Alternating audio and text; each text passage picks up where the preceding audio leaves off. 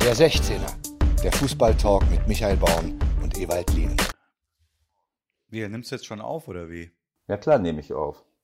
Das ist ja ganz hervorragend, Ewald. Ich nehme auch. Beides, ja, ist ja sensationell. Dann schönen guten Morgen, wir fangen an. Hier ist der 16er, wir haben ein paar Minuten Zeit. Ähm, was ist los? ich bin auf Krawall gebürstet. Ich habe so einen Bock auf diese Sendung. Ich glaube, die wird richtig gut. Hallo, liebe Freunde des 16ers.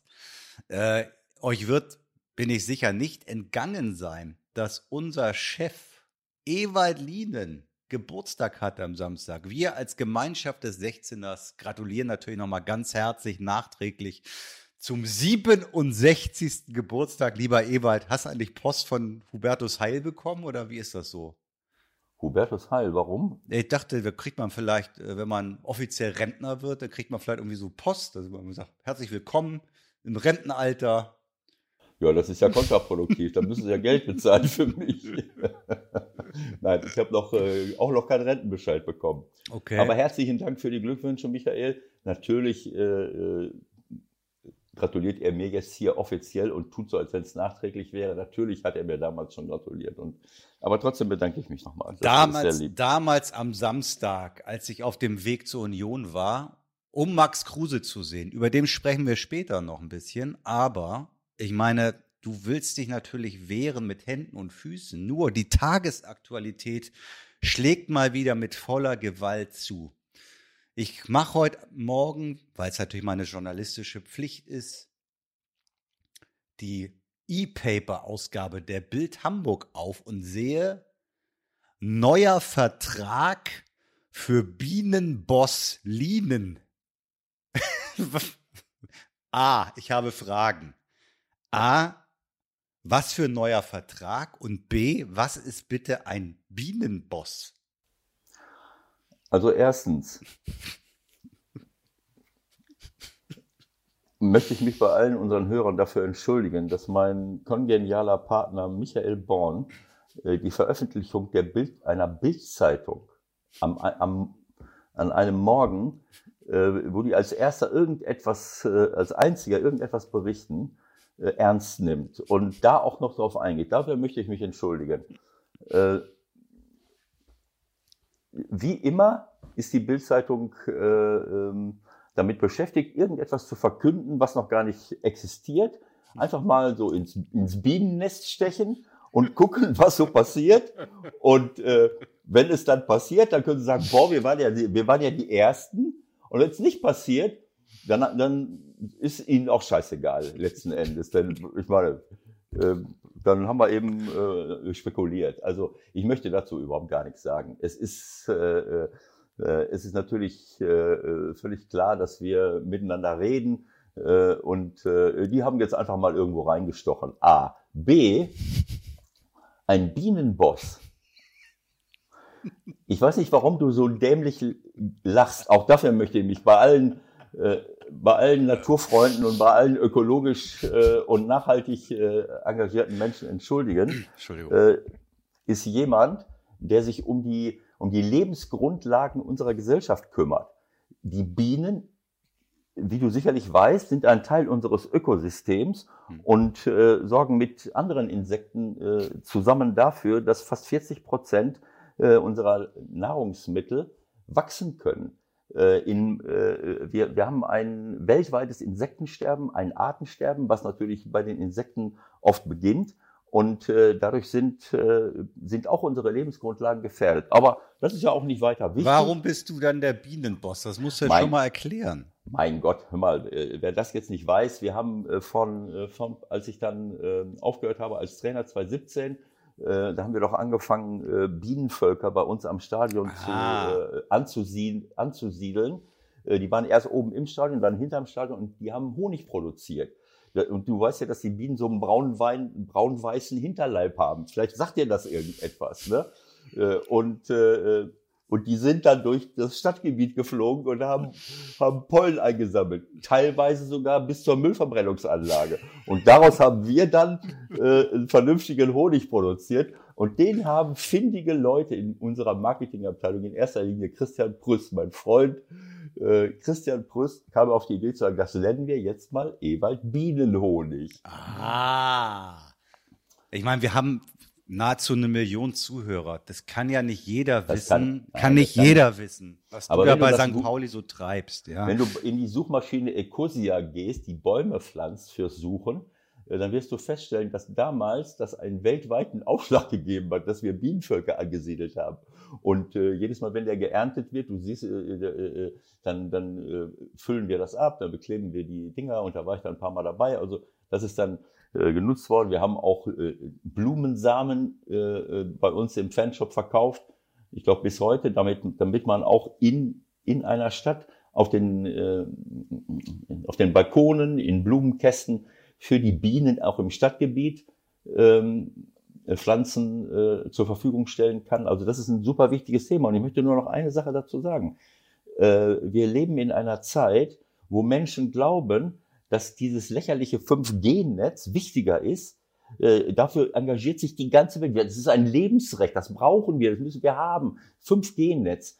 Aber das Insektensterben und, in, und auch das Bienensterben, äh, in, in den entsprechenden Kreisen wird das natürlich diskutiert. Aber das, das ist eigentlich eines der, der, der, letzte große, das letzte große Zeichen, dass es uns, uns bald an den Kragen geht. Das ist doch unvorstellbar. Ich habe das schon ein paar Mal gesagt. In China, in den USA, bei den großen Monokulturen, die sowieso äh, lächerlich sind, äh, da sind die Leute mittlerweile von Hand damit beschäftigt, äh, die Pflanzen zu bestäuben. Und in den USA äh, fahren die mit Zehntausenden von Bienenvölkern in die Mandelplantagen in Kalifornien äh, und, äh, und äh, verlieren 50 Prozent ihrer Bienenvölker, weil die natürlich dort krepieren.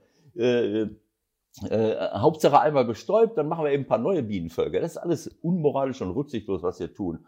Und deswegen bin ich stolz darauf, äh, dass wir uns zumindest auf diese Art und Weise ab und zu bei St. Pauli äh, für, für Bienen interessieren äh, und ich meinen Namen zur Verfügung gestellt habe. Da Sehr, oh, Entschuldigung, darf ich, darf ich da einmal ganz kurz rein, weil Bitte. wir haben heute nicht so viel Zeit im Vorfeld. Genau so. Also dann, Das- dann lass, doch darf, darf, angefangen. darf, ich noch einmal, einmal sagen? Erstmal freue ich mich natürlich wirklich über diesen wunderbaren Aufschlag äh, zu unserer kleinen, zu unserer kleinen Episode heute. Ja, das war wieder mal Ewald live und Ewald pur, herrlich. Aber die Frage, die ich mir jetzt natürlich stelle, ist, wie kriegen wir jetzt die Kurve, dass wir da so einen offiziellen äh, Pressemitteilungstext rausmachen? Ich glaube, ich habe eine Idee. Wir rufen beim DFB an. Die können solche Pressetexte ganz gut schreiben. Die wissen, wie wir es machen. Also wir sagen, äh, Ewald Lien befindet sich in aussichtsreichen Gesprächen mit dem FC St. Pauli über eine eventuelle Fortsetzung der Zusammenarbeit. Kann man das so sagen? Michael, bitte. Wechsel das Thema. Aber du warst ja schon beim DFB. Du bist ja schon da. Ich, ich nehme an, dass es Gründe gibt, warum du, äh, warum du das jetzt angesprochen hast. Ja, ich finde die letzte Pressemitteilung super vom DFB. Also, wir haben ja letzte Woche drüber gesprochen. Da war ja der Stand, am 4. Dezember muss Oliver Bierhoff dem DFB-Präsidium erklären, wie Yogi Löw sich vorstellt, die Mannschaft sozusagen auf Kurs zu bringen und wie alles weitergeht.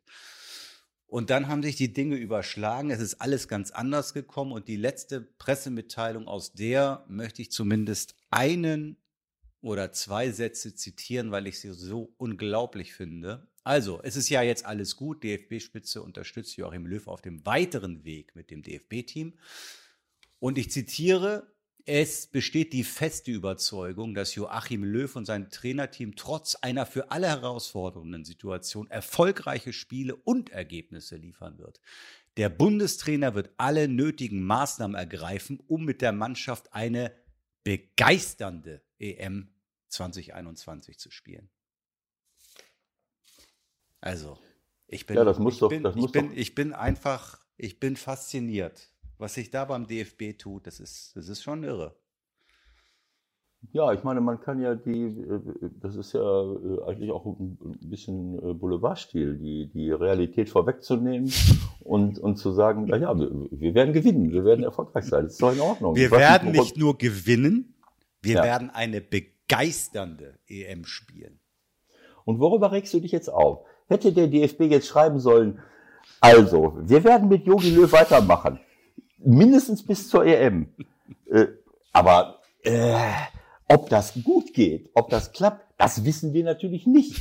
Ähm, aber äh, wir machen jetzt erstmal weiter. Also worüber regst du dich denn eigentlich auf? Was willst du denn eigentlich, was die schreiben?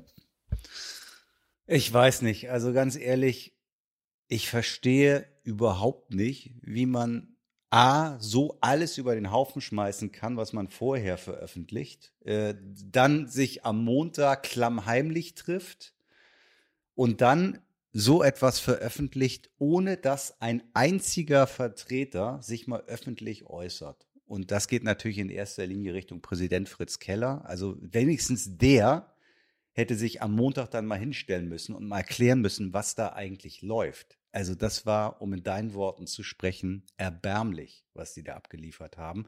Und der große Gewinner ist anscheinend der Bundestrainer. Der scheint alles bestimmt zu haben, hat sich wohl auch ziemlich aufgeregt über die ganze Geschichte und steht jetzt da und kann weitermachen. So ist es. Ähm, bist du jetzt persönlich beleidigt, dass der DFB das bei dir nicht angekündigt hat, dass die sich Montag getroffen haben, weil du gesagt hast, die haben sich klammheimlich getroffen, sollen die das bei dir anmelden oder Nee, was? aber sie haben uns ja alle verarscht auf Deutsch gesagt, indem sie uns gesagt haben, sie äh, treffen sich ja am 4. Dezember und da wird sozusagen besprochen, wie es weitergeht. Und das dann eine Woche vorzuziehen, was passiert denn jetzt eigentlich am 4. Dezember, was ja äh, morgen ist. Ist das umgekehrt? Ist das natürlich noch nie passiert, dass die Medien vielleicht mal irgendwelche. Ah, Leute- jetzt, jetzt komm doch nicht wieder mit der Nummer. Also ja, nein, also ich meine verarscht. Wenn, äh, wenn der DFB sagt, jetzt mit dem vierten zum Beispiel, da liegen alle auf der Lauer. 100 Fernsehteams stehen am vierten vor der DFB-Zentrale. Und es ist, das ist ein smarter Move, wie man heutzutage neudeutsch sagt, sich dann am Montag klammheimlich hinter eurem Rücken in der DFB-Zentrale. Das haben wir ja trotzdem alle mitbekommen und haben da gestanden und gewartet. Die haben es Ja. trotzdem mitbekommen. Ey, natürlich, ist doch klar. Naja, gut. Also, so viel habe ich da jetzt auch nicht gesehen, aber naja, gut.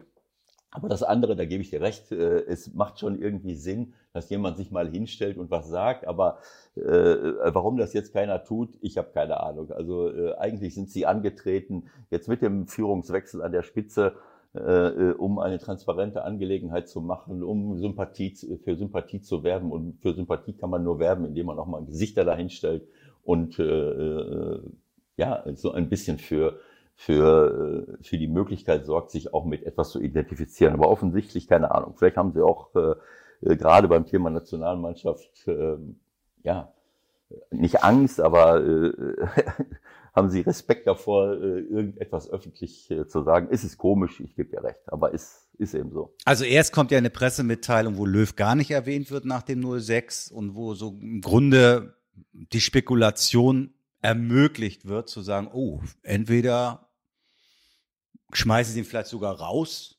oder man legt ihm einen Rücktritt nahe. Und dann kommt halt am Montag jetzt diese Pressemitteilung nach dem Motto, äh, wir spielen begeisterten Fußball nächste EM. Wir haben schon drüber gesprochen, deine Freunde von der Bild-Zeitung haben da auch wieder eine hm, interessante Spekulation rausgegeben. Aber wenn wir dem jetzt mal ansatzweise glauben, dass da eine Auseinandersetzung war zwischen Keller als Präsident und Jogi Löw, und wenn das wirklich stimmt, dass äh, in diesen Sitzungen Keller dreimal, so ist es veröffentlicht und auch von anderen Medien nochmal, ähm, ja, ich will nicht sagen bestätigt worden, aber zumindest wurde es nicht äh, komplett äh, dementiert. Wenn es wirklich so ist, dass Löw quasi nahegelegt wurde oder gefragt wurde, willst du nicht nach der EM zurücktreten? Äh, was ist das, was ist das für eine Art und Weise? Also was, was kann man daraus äh, ziehen? Hältst du das überhaupt für möglich oder glaubst du, dass auch das wieder erfunden ist? Also Michael, wir hatten, wir hatten das Thema gerade schon mal beim Thema äh, äh, St. Pauli. Äh, ich weiß nicht, wieso ihr jedes Mal wieder darauf reinfallt. Äh, ich habe keine Ahnung. Ich habe keine Ahnung, was dort hinter den Kulissen gesagt worden ist. Aber das ist doch seit Jahrzehnten das Prinzip der Boulevardpresse und auch speziell der Bildzeitung, etwas in den Raum zu stellen, ob man es jetzt wirklich definitiv weiß oder nicht, oder ob es von irgendjemandem erzählt wurde. Man stellt eine Spekulation in den Raum und schon stürzt sich alles darauf und sagt, was ist denn, wenn das wahr wäre, was die Bildzeitung sagt? Und schon haben sie das erreicht, was sie wollen. Sie sind in der Diskussion und sie bestimmen die Diskussion sogar. Sie, das Thema, früher war das schon immer so. Das war immer so, dass die Bildzeitung vorgegeben hat, über was diskutiert wird und alles stürzt sich darauf. Das ist für mich lächerlich. Es tut mir leid. Äh, lass uns um wirklich wichtige Themen. Ja. Was sie da hinter den Rücken erzählt haben oder nicht, interessiert mich nicht. Äh, und dass die und darauf einzugehen, damit wir den Namen dieser Zeitung hier dann auch noch erwähnen, das tut mir weh und ich will das nicht. Ja. Äh, lass uns was, über was Wichtigeres reden. Ob der Fritz das gesagt hat, Fritz Keller, Entschuldigung, ich will nicht respektlos sein, oder auch nicht, das ist totale Spekulation und das ist, hat Methode, das in den, Raum, in den Raum zu stellen und schon haben wir eine schöne Diskussion, bei der äh, der Name einer bestimmten Zeitung immer wieder äh, erwähnt wird. Auf Wiedersehen. Naja gut, auf jeden Fall haben wir eine, haben wir eine Situation, äh, ja, wie soll man sagen, die, die den DFB auf jeden Fall extrem schlecht aussehen lässt, die ihn führungslos aussehen lässt. Und die Frage ist halt, äh, die, die man jetzt schon stellen muss, ist Fritz Keller dann wirklich der geeignete Mann dafür? Man kann sich nicht immer verstecken. Und der Witz ist ja, die hatten eine Pressekonferenz, da ging es dann irgendwie um Helfer des DFBs, äh, um ehrenamtliche Helfer. Und dann hat er alles äh, äh, äh, abgelehnt, sich zu dieser ganzen Thematik zu äußern. Ich meine, das geht doch nicht, oder? Ja. Ganz ehrlich. Er hat da gesessen auf der Pressekonferenz, ja. oder was? Ja. Und dann gesagt, ja, ich kann mir vorstellen, dass es bestimmt auch andere Themen gibt, aber darüber reden wir heute nicht. Ja, gut, sorry, dann können wir auch alle einpacken. Also ich möchte nicht, dass du mir jetzt äh, öffentlich noch irgendwelche Fragen zu irgendwelchen Themen stellst, die jetzt ko konfliktiv sind. Ich möchte mich dazu nicht äußern. Ja, toll, super. Ey. Was ist denn mit dir bitte los?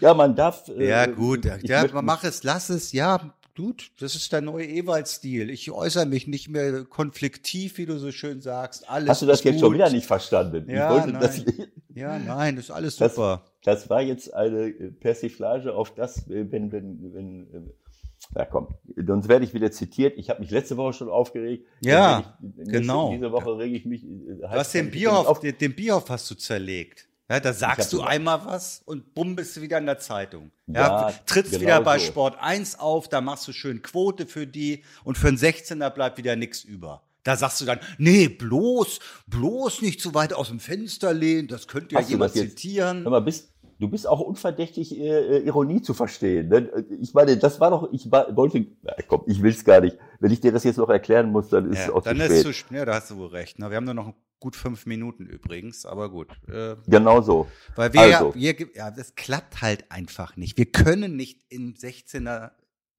in 16 Minuten die Dinge abhandeln. Es funktioniert nicht. Wir haben noch nicht mal angefangen. Aber heute ist es jetzt mal so, ne, weil wir ist egal. Wichtiges vorhaben. Ne? Wichtiges. Wir, wir, können ja noch was. Äh, äh was ranhängen. Wir können auch was ranhängen. Hinterher können wir noch was dranhängen, braucht ja gar keiner mitkriegen. Das können, das können wir jetzt rausschneiden dann. so, so, was hast du noch, was hast du noch gehabt im 16er? Ja, du, ich hätte jetzt schon noch mal, man kann über Fußball auch mal reden eigentlich, oder? Aktualität ist, macht, macht manchmal Sinn. der Fußball ist ja aktuell. Okay. Dein Freund, dein Freund Lucien wieder. Hat er sich gestern wieder ein bisschen aufregen müssen nach dem 1-1.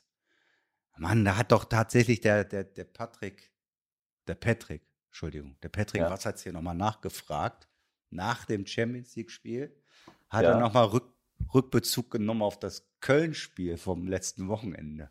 Okay. Da ist er ein bisschen ausgerastet. Nein, nein, nein, nein, jetzt hier nicht der Bundesliga. das habe ich, das habe ich gar nicht gesehen, aber äh, da bin ich voll bei Lucien. Da bin ich ganz voll bei Lucien, weil das ist, äh, aber ist egal. Man hätte ja auch dem Impuls widerstehen können. Du hast eben was angesprochen von einem Elfmeter.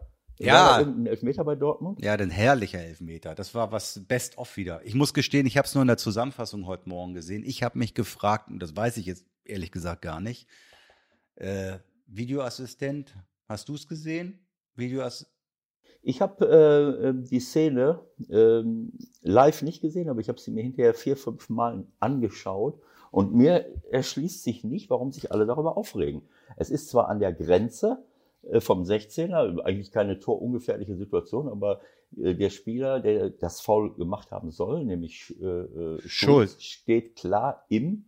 Der hat der doch den Ball gespielt. Nein, für Hä? mich nicht. Nein. Der hat doch meiner, klar den Ball gespielt. Nein, also in, äh, ich habe, äh, es, es hat eine dritte Perspektive gefehlt. Da war ich heute noch nicht, ich, war ich noch nicht wach heute Morgen. Okay. In der Perspektive, die ich gesehen habe, kann man ganz eindeutig sehen, dass der Spieler von Inter, äh, von Inter sage ich schon, äh, von, äh, von Lazio. Lazio Rom, das war gegen Lazio. Ja, diesen Ball mit der Fußspitze antickt und äh, Schulz ins Leere tritt. Er trifft den Ball nicht für mich, ah. ganz eindeutig.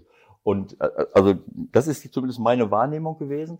Ähm, und äh, deswegen fand ich das äh, ähm, nicht verkehrt, was da passiert ist, auch wenn das für Dortmund nicht schön war und ich mich darüber nicht gefreut habe. Aber ähm, ich kann nicht also nur das, fest verlassen, was ich sehe. Okay, dann war ich vielleicht noch nicht wach heute Morgen. Ich mache das mal kurz parallel nochmal an. Dann kannst du mir nochmal kurz äh, sagen, äh, während ich das hier kurz checke und überprüfe, Haaland bis Ende 2020 raus, Muskelfaserriss.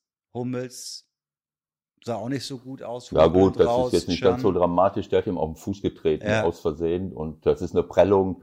Da ist dann, äh, äh, da kann man den Fußballschuh unter Umständen mal äh, eine halbe Woche nicht anziehen. Vielleicht fällt er am Wochenende aus, aber das ist jetzt zum Glück hoffentlich keine Verletzung, die, wo jemand länger ausfällt. Muskulär ist immer was anderes.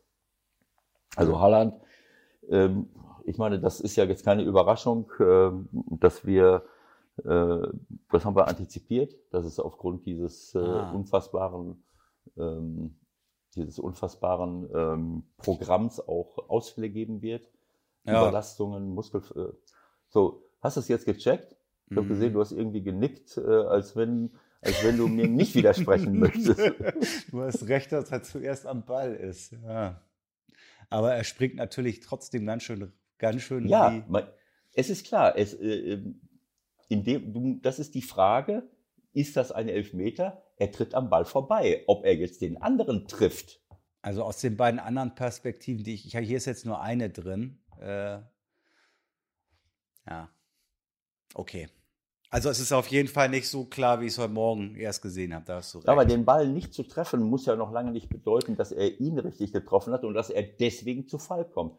Und deswegen, dieses Thema haben wir ja immer. Insofern kann ich schon verstehen, dass man sich, dass das diskutabel ist, denn heutzutage ist es ja so, äh, jemand fliegt hin und es wird fast gar nicht, äh, oft nicht geschaut, ist diese, dieser Kontakt, Nicht-Kontakt äh, dafür verantwortlich, dass der hinfliegt. Der eine tickt den Ball an und hebt direkt ab. Ähm, okay, lass was, äh, lass uns mal im Raum stehen. Genau, und jetzt kommen wir zu den wirklich wichtigen Dingen. Wir wollen nämlich diese Ausgabe Diego Armando Maradona widmen und dementsprechend beginnen wir jetzt unseren Anruf des Tages. Wir freuen uns sehr. Wir wollen ja äh, in dieser kleinen Spezialausgabe heute Diego Armando Maradona äh, schon ehren und äh, uns das Ganze noch mal ein bisschen näher bringen. Und mein erster Impuls war ehrlich gesagt, wir müssen Bernd Schuster kriegen. Wir müssen Bernd Schuster kriegen. Ich habe alle wirklich mir zur Verfügung stehenden Hebel in Bewegung gesetzt, habe eine Telefonnummer rausbekommen, habe diese Telefonnummer 438 Mal ungefähr angerufen. Es hat nicht funktioniert. Dann kam Ewald Lienen, hat eingegriffen. Und wen kann ich jetzt am Telefon begrüßen? Bernd Schuster. Schönen guten Morgen. Hallo, guten Morgen hier aus Madrid. Ja, sag mal, Bernd, was war denn da los mit deinem Handy? Hattest du keine Lust, äh, deutsche Journalisten zu sprechen oder äh, was war genau der Fall? Eigentlich ist das kein Problem. Äh, es ist manchmal, ich habe, ich sage es zu meinen Freunden auch, das ist so eine Sache, wie man gerade im Moment drauf ist. Mich rufen also zum Beispiel auch Freunde an und dann sehe ich das auf mein Handy und sage, ich bin eigentlich jetzt mental nicht bereit für so ein Telefonat. Mhm. Und das geht mir bei euch auch so. Manchmal geht es sehr leicht und manchmal fällt es dann einem schwer und dann lässt man es einfach einen Tag oder zwei. Also wie gesagt, das ist so ein bisschen, kann man launisch nennen. Ja, das war ja bei mir immer so ein Teil meines Lebens. Ja, aber es ist ja, Also äh, alles, was, was recht ist, klar, das werde ich, wenn wir deine Karriere durchgucken, dann wurde dir das oft äh, manchmal so unterstellt. Aber wenn ich jemanden anrufe, dann muss ich auch schon wieder Michael kritisieren, wenn ich jemanden anrufe und der geht nach drei, vier, fünf Mal nicht ans Telefon, äh, ja. verstehst du, dann, dann lege ich auf. Äh, und viele, die ich kenne, machen das bei mir dann auch. Ähm, wenn hm. äh, umgekehrt, äh, die rufen dann an und wenn ich nicht direkt rangehe, dann legen sie halt auf und dann weiß ich, dass der angerufen hat. So, dann passt, äh, wenn der andere nicht rangeht, dann weiß ich, es passt jetzt gerade mal bei ihm nicht. Ähm, und er weiß aber, dass mhm. ich angerufen habe und äh, wenn er mich dann kennt, dann ruft er zurück. Also so ist es ja bei uns dann ja auch gelaufen. Ich habe dann mich erkundigt, ja. ist die Nummer eigentlich richtig? Und dann habe ich dich angeschrieben, hat dir was gesagt und wunderbar. Äh, wir haben ja lange nichts voneinander gehört, äh, aber mhm. wie gesagt, wie Michael es schon eben gesagt hat, es gibt ja immer Berührungspunkte ähm, ja. äh, wie, wenn man ein gewisses Alter erreicht hat, wie oft man sich über den Weg gelaufen ist. Und, äh, und so ist es ja. bei uns ja auch gewesen. Und äh, ja, also äh, dieses Thema äh, äh, Maradona, ich muss ganz ehrlich sagen, ähm, als Michael damit anfing, wir müssen jetzt unbedingt äh, äh eine Sendung zu Maradona machen, da war ich, mhm. äh, da war ich gar nicht erst so äh, Feuer und Flamme, weil ich so, äh, ich habe den Diego komplett äh, irgendwie aus den Augen verloren, äh, ja. äh, was jetzt äh, seine Karriere als Mensch äh, angeht, weil das, was er alles erlebt hat, äh, äh, natürlich habe ich all diese Bilder vor Augen, wie er gespielt gespielt hat, was für Weltklasse-Aktionen er hatte. Aber äh, und du hast dann immer wieder bestimmte Dinge äh, gesehen, äh, äh, Vorwürfe, die ihm gemacht wurden, kleine Skandale, größere ja. Skandale, äh, so und und plötzlich kriegst du dann äh, die Nachricht, dass er stirbt. Und ja. ich muss ganz ehrlich sagen, dass ich jetzt eine Woche später nachdem ich äh, mich intensiv damit beschäftigt habe, wir beide auch mal gesprochen haben und ich äh, dann auch ein bisschen recherchiert habe und mit anderen Leuten gesprochen habe, ein völlig anderes Bild habe und, äh, mhm. und eigentlich auch äh, ja, entsetzt bin über das, was er alles eigentlich erlebt hat, äh, erleben musste äh, und wie das alles abgelaufen ist. Darüber würden wir gerne mit dir reden, weil du natürlich jemand mhm. bist, der das hautnah erlebt hat mit ihm. Ja, ja, das, das verstehe ich, Ewald. Aber da, was du gerade so gesagt hast, äh, dass du ihm so aus den Augen verloren hast und so, das war klar. Also das äh, hat mich nicht gewundert. Das ging vielen so. Äh, mir ging das manchmal auch so. Plötzlich hat man gar nichts mehr gesehen, gehört von ihm. Dann taucht er plötzlich bei, bei Fidel Castro auf oder, mhm. oder bei Maduro in, in Venezuela. Ja. Und äh, das war auch so, so, so Sachen von ihm, die man nicht so unbedingt verstanden hat. Aber Ewald, hauptsächlich muss man sagen, ganz klar, es gibt einen Maradona, der Fußballer, ja. und es gibt einen anderen Maradona als Mensch neben dem Fußball. Und da hat er Riesenprobleme gehabt. Mich hat es nicht gewundert, ich habe ihn kennengelernt am Anfang, sehr jung, mit, mit 22 Jahren sind wir zusammengekommen in Barcelona. Und in ganz kurzen Gesprächen habe ich das sofort äh, gestaltet, wer Diego ist und was ihm da bevorsteht in Zukunft. Weil eins muss ich da sagen, das Erste, was für mich ganz klar war, was macht denn Diego eigentlich, wenn er aufhört zu Fußball spielen? Mhm. Das war meine erste Frage. Ja. Wie, wie war das ganz genau? Ähm, man hat ja irgendwie jetzt heute das Gefühl, das war Steinzeit, aber man darf ja nicht vergessen, es gab ja zumindest mal Fernsehen, ja, es gab Radio, es gab Zeitungen. Man hat ja schon gewusst, okay, da kommt jetzt einer, äh, der hat was drauf, ja. Hast du vorher schon Bilder von ihm gesehen? Hast du Spiele von ihm gesehen äh, aus Argentinien und äh, warst quasi vorbereitet, als er kam? Ja, ich war auf alle Fälle vorbereitet, aber das kam durch die WM in Spanien. Äh, er hat ja die WM in Spanien gespielt mit Argentinien. Äh, und dann ist er ja zu uns gekommen nach der WM, mhm. sodass ich die Spiele dann schon sehen konnte, zum Teil auch direkt. Und ich wusste da schon, wer kommt. Also das war mir schon klar, äh, wer da zu uns kommt. Und wir waren natürlich happy, so einen Riesenstar äh, in unsere Mannschaft zu bekommen. Äh, das war natürlich am Anfang ein Riesenauflauf. Das war so ähnlich wie die Beatles früher kann man das so mit vergleichen. Äh, ein Auflauf, wir wussten erstmal gar nicht, wo wir hin sollten. Äh, da gab es nur Diego Maradona, das war klar. Aber wir haben uns auf ihn gefreut. einfach von, von der, vom Spieler, vom Fußballerischen her. Und es kam natürlich auch noch so, dass wir zusammen aufs Zimmer kamen bei der Vorbereitung schon. So haben wir uns dann direkt gleich auf die Schnelle kennengelernt. Und die, das wollte ich dir sagen, in diesen kurzen Gesprächen dann auf dem Zimmer über Fußball, äh, wie er den Fußball sieht, wie, was er gerne macht auf dem Platz oder wie er es macht, da habe ich erstmal gemerkt, erstmal haben wir so viele Sachen gemeinsam. Und mhm. dann hat man ge gemerkt, das ist ein begnadeter Fußballer, der, äh, der schläft wahrscheinlich im Fußball im äh, Abend, hat den Fußball unter der Decke. Ja. Sag mal ganz kurz, ganz, ganz kurz, ganz, ganz kurze Zwischenfrage. Wenn du sagst, ihr wart gleich auf dem Zimmer zusammen, also das ist ja irgendwie, ich will nicht sagen Geschenk, aber es ist ja eine ganz besondere Situation. Hat das, hat das Lattek dann eingeteilt oder wie kommt sowas zustande? Ja, Udo, Udo hat natürlich da äh, schon, äh, da war natürlich das ein intelligenter Zug. Er hat sich gesagt, Mensch, die zwei Stars, die muss ich zusammenbringen. Die müssen mhm. eigentlich harmonieren, die müssen sich gut kennen, die müssen äh, auf dem Platz wie außerhalb vom Platz, müssen sie sich gut verstehen. Und vielleicht das Beste war, dass uns gleich äh, die ersten zwei Wochen da in Trainingslage in Holland waren wir da, mhm. gleich äh, aufs Zimmer bringt und äh, wir so viele Stunden wie möglich verbringen. Das war, glaube ich, schon ein guter Schachzug, weil wir haben uns auch vom ersten Moment an verstanden, haben uns respektiert. Und äh, je länger wir da zusammen waren, dann auch in der, in der Saison waren wir auch auf dem Zimmer zusammen. Äh, wir waren da, ich will jetzt nicht sagen wie, wie Brüder, aber wir haben uns da schon sehr eng zusammengeschlossen. Ja. Das heißt, dann hat er, dich, äh, hat er sich bei dir dann auch wahrscheinlich relativ zeitnah schon ausgeheult über, über diese vielen Läufe, die er machen musste. Das war ja wahrscheinlich damals auch schon der Fall im Trainingslager. Also das war schon, da, da kam, also da muss man auch sagen, äh, vom, vom, vom menschlichen her, wie vom, wie die Auffassung vom Fußball, da laufen dann schon zwei Welten aufeinander zwischen der deutschen Eiche und dann dieser argentinische Weltschach.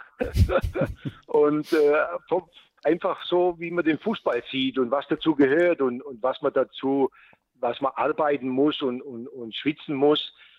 Das war für ihn nicht so das Thema und das ist richtig. Äh, da hat Udo dann doch ein bisschen Probleme gehabt am Anfang.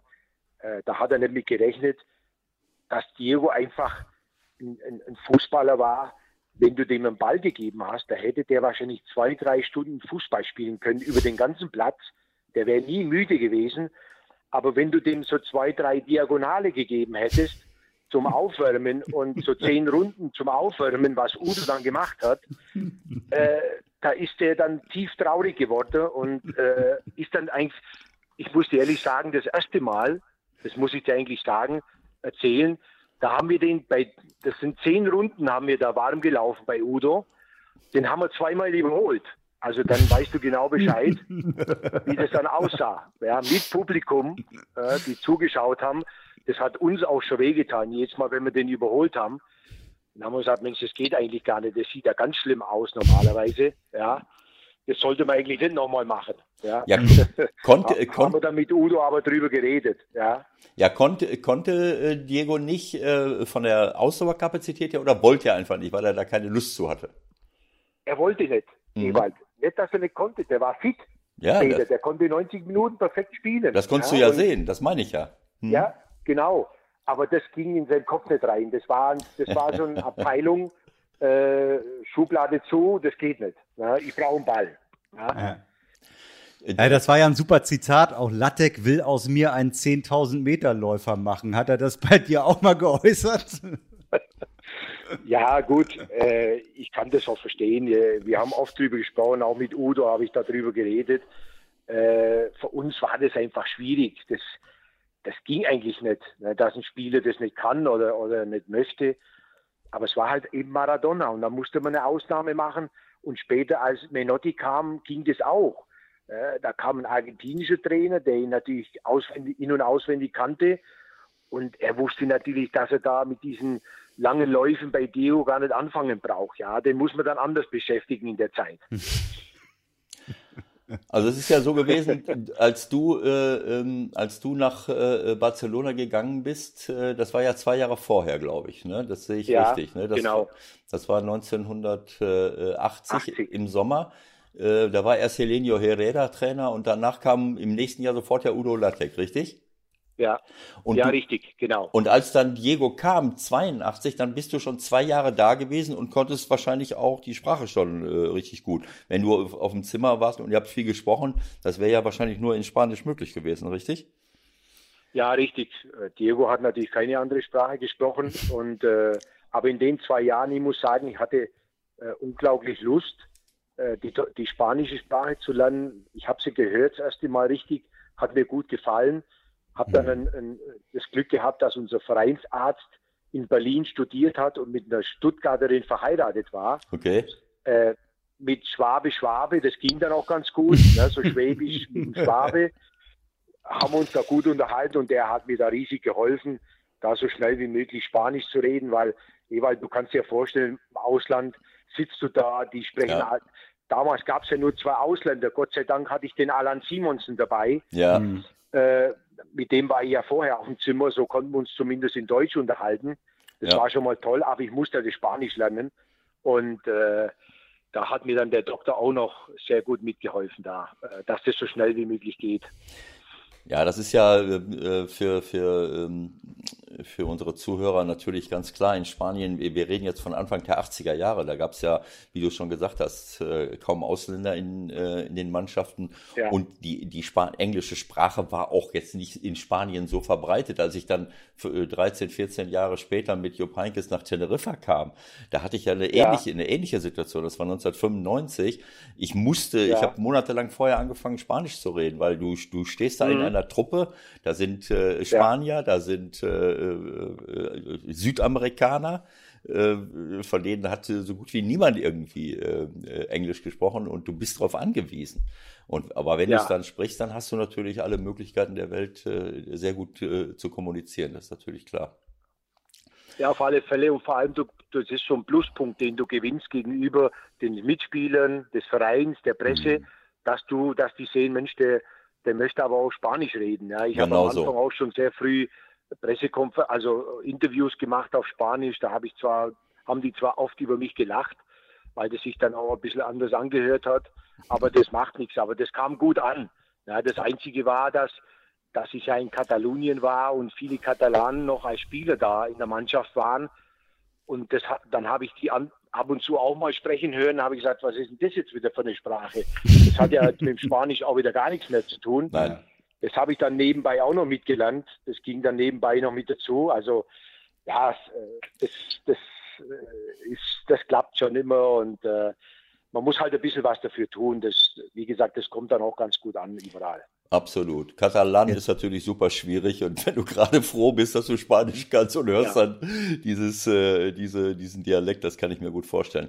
Bevor wir Ja. jetzt, äh, äh, bevor ich jetzt, äh, also ein Thema liegt mir jetzt zumindest am Herzen, wir werden sehen, was Michael gleich noch möchte. Äh, wenn ich äh, alte Bilder sehe, wenn ich sehe, wie ihr gespielt habt, äh, äh, Ja. in dem ersten Jahr schon, wie du mit äh, Diego, wie, wie ihr zusammengespielt habt. Also du hast jetzt eben äh, eine Lobeshymne über Diego gestartet, was er für ein sensationeller Spieler war. Wenn ich dich sehe, und ich habe dich ja vorher auch schon erlebt, wir haben ja gegeneinander Mhm. gespielt, als ich in Mönchengladbach war und du in Köln, Ja. äh, deine Art, äh, Fußball zu spielen, deine, äh, deine Pässe, die, deine, deine Spielvision und deine Technik, das war unglaublich. Und das in äh, Zusammenarbeit mit, äh, mit Diego, der natürlich ein begnadeter Dribbler war, der aber auch steil gegangen ist und du konntest ihm diese Bälle Ja. da reinspielen. Das war eine, für mich eine unglaubliche Augenweide und auch nochmal ein, äh, eine, eine Bestätigung dafür. Man hat immer nur diese Bilder vor Augen, wie Diego fünf Leute ausspielt, so wie Messi damals anfing. Äh, aber ich habe eine Unmenge von Spielzügen gesehen, die ihr beide initiiert habt, wo dann am Ende Diego irgendwo hingeht, spielt noch, hält den Ball in engsten Räumen, dreht sich nochmal rum, spielt einen aus und spielt dann irgendeinen Pass zu jemandem, der den nur noch über die Linie drücken muss. Also ich fand, dass er unglaublich mannschaftsdienlich äh, war und, äh, und eben nicht nur ein Alleinunterhalter, äh, selbst Anfang der 80er Jahre, wo man ja viel, äh, auch viel alleine gespielt hat, äh, fand ich unglaublich interessante und tolle äh, Spielzüge, wo er einfach andere mitspielen lässt.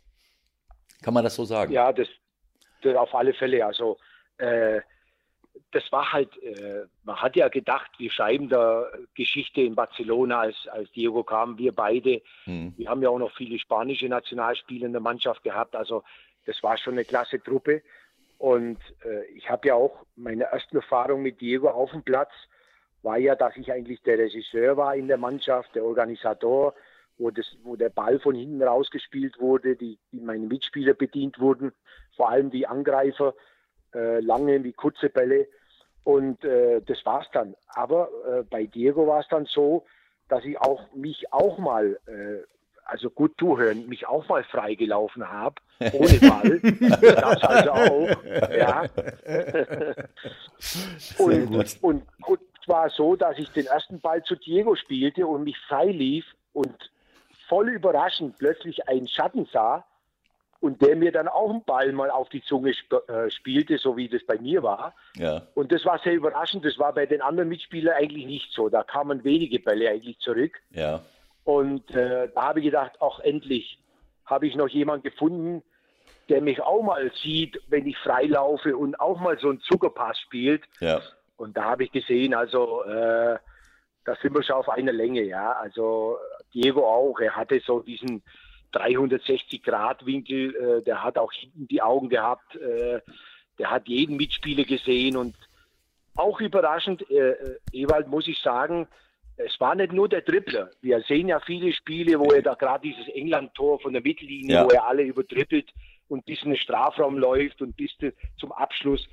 Das gab es schon, aber es gab auch den ganz noblen Diego, der den Mitspieler sah, wie du vorhin schon mal gesagt hast, nochmal einen Haken gemacht hat und dann den Querpass gespielt, wo du dann nur noch den Ball einschieben musstest. Also den gab es auch. Ja. Und deswegen äh, kam er auch bei den Mitspielern alle sehr gut an und, und äh, wir standen da alle hinter ihm auch, weil er wirklich da ein Mannschaftsspieler auch war nebenbei.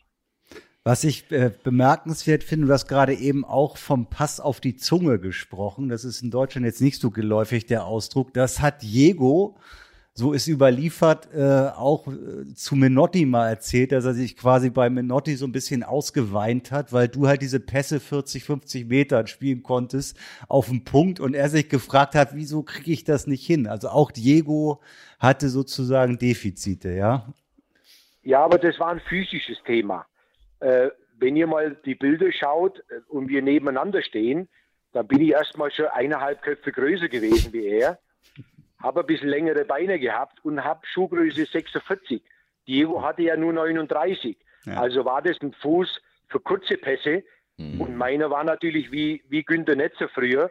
Der hat ja auch so einen großen Fuß gehabt, Ewald weiß das. Ja. Äh, und wir haben eben dann den, den Ball äh, voller getroffen und haben den ein bisschen länger äh, übers Feld gespielt. Also das war für mich vielleicht der Unterschied.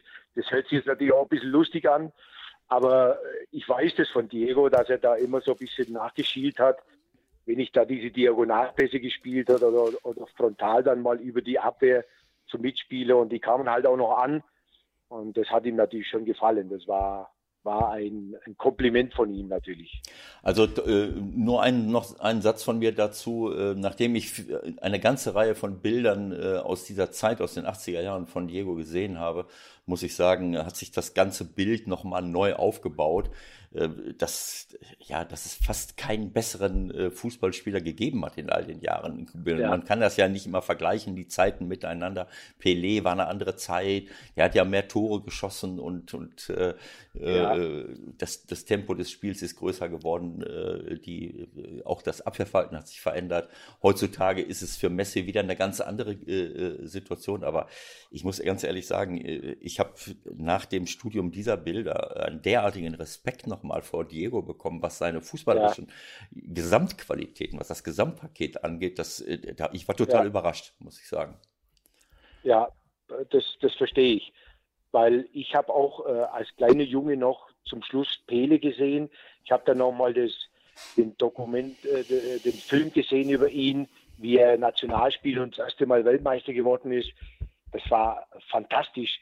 Und als ich dann äh, das mal mit Diego verglichen habe, da muss ich mhm. sagen, da hatte Diego noch einen Vorteil gegenüber zum Beispiel Pelé oder vielleicht auch anderen großen Stars, wie heute auch mhm. äh, Messi vielleicht. Er war auch noch ein Chef. Mhm. Er war der Chef auf, der, auf dem Platz. Er hat eine Mannschaft auf seinen äh, Buckel genommen und hat die über, die über das Spiel getragen, ob das bei der Nationalmannschaft war oder bei uns oder später bei Neapel. Diego war nicht nur der Wahnsinnsfußballer, sondern er war auch der Chef auf dem Platz. Er hat es übernommen. Äh, das war ganz normal für ihn eigentlich. Und äh, das ist vielleicht noch so ein Plus gegenüber den anderen großen Stars, äh, wo das oft fehlt. Äh, ja. Die einfach dann diese ruhigen äh, Spieler sind und äh, die ihr, ihr wirklich ein Riesentalent haben, die das auch auf den Platz bringen über Jahre hin. Aber Diego war noch der ganz große Chef. Man sieht auch dann diese Aufnahmen manchmal, wie er da in die Kamera schreit und, und auch, ich kenne das auch in der Mannschaft, in der Kabine vor dem Spiel und in der, in der Halbzeit. Äh, er war immer sehr aktiv äh, mit den Mitspielern und, und was das Spiel anbetrifft. Das einzige, den einzigen Nachteil, den Diego zu den heutigen äh, Superstars hat, ist, und das hat Ewald auch äh, leider kennenlernen müssen, ist die brutale Härte, in der die wir gespielt haben früher. Ja, da, da wurde also, diese großen Stars wurden also da nicht irgendwie auch mal geschützt von, das, den, von den Schiedsrichtern und das, so weiter. Ja. Bernd, das, das wäre für mich jetzt der Ansatz, äh, um da ein richtiges Thema aufzumachen, weil ich habe mir wirklich jetzt viel angeguckt in dieser Woche und ich muss sagen, ich war einigermaßen schockiert und ich habe jetzt äh, unter anderem mal unseren Freund äh, dieser Sendung, den Bundesliga-Schiedsrichter Patrick Ittrich, äh, den wirst du jetzt hoffentlich auch gleich hören, mal gebeten, sich eine Zusammenfassung anzugucken. Die ging sieben Minuten, kann jeder bei YouTube machen zwischen äh, Barca und Real Copa de Rey 1983 und das hier war seine erste Antwort. Dazu muss man wissen, dass ich mit Ewald hier auch immer wieder äh, Thematiken in Sachen Schiedsrichterwesen, Fouls, nicht Fouls bespreche. Das ist seine erste Antwort. Also Moment, Moment, warte gerade. Mit, äh, äh mit Patrick Ittrich besprechen. Also Patrick ja. ist ein beständiger Gast unserer Sendung als Bundesliga-Schiedsrichter und äh, ja. ähm, ich will das gerade noch dazu fügen, äh, als Michael mir sagte, schau dir doch mal bitte, das war das Finale, glaube ich, der Copa del Rey. Ja, ja, ja. So, 83. Äh, also am Ende des ersten Jahres, wo er da war, spielt ihr im, im, im Finale gegen äh, irgendwie gegen äh, äh, Real Madrid und ähm, was wollte ich jetzt eigentlich sagen? Ähm, das frage ich mich auch. Ja, äh, genau. Über die Härte, über das Fuß. Ja, genau, das war, das war das, deswegen habe ich das nicht angefangen. Äh, du hast es jetzt von selbst mhm. angefangen. Das war, das wäre unsere nächst, unser nächstes Thema gewesen, äh, weil das ist unglaublich. Äh, Michael, mach mal weiter. Naja, dann lass uns doch mal kurz hören, was äh, Patrick erstmal ein bisschen so viel Sand gesagt hat.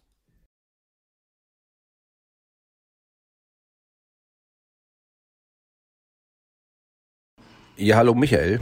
Äh, Patrick Ittrich hier. Du hast mich ja gebeten, mir das Video des Finales der Copa del Rey Real Madrid gegen FC Barcelona anzuschauen und meine fachkundige Meinung dazu abzugeben, wie viele rote Karten ich sehe. Also ganz ehrlich, wenn ich mir auch mal die Worte von Ewald Lien jetzt nochmal zu Gemüte führe, die in den letzten Sendungen ja sehr präsent waren, dass nicht jeder Kontakt ein Foul ist, dann sehe ich ganz ehrlich gesagt in diesem Video nicht, nicht, nicht eine einzige rote Karte.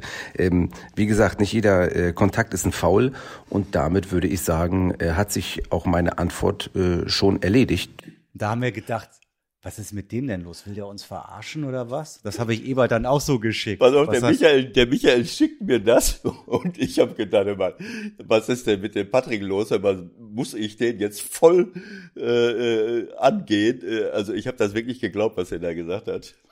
Aber, aber, aber wirklich hat er natürlich das hier gesagt.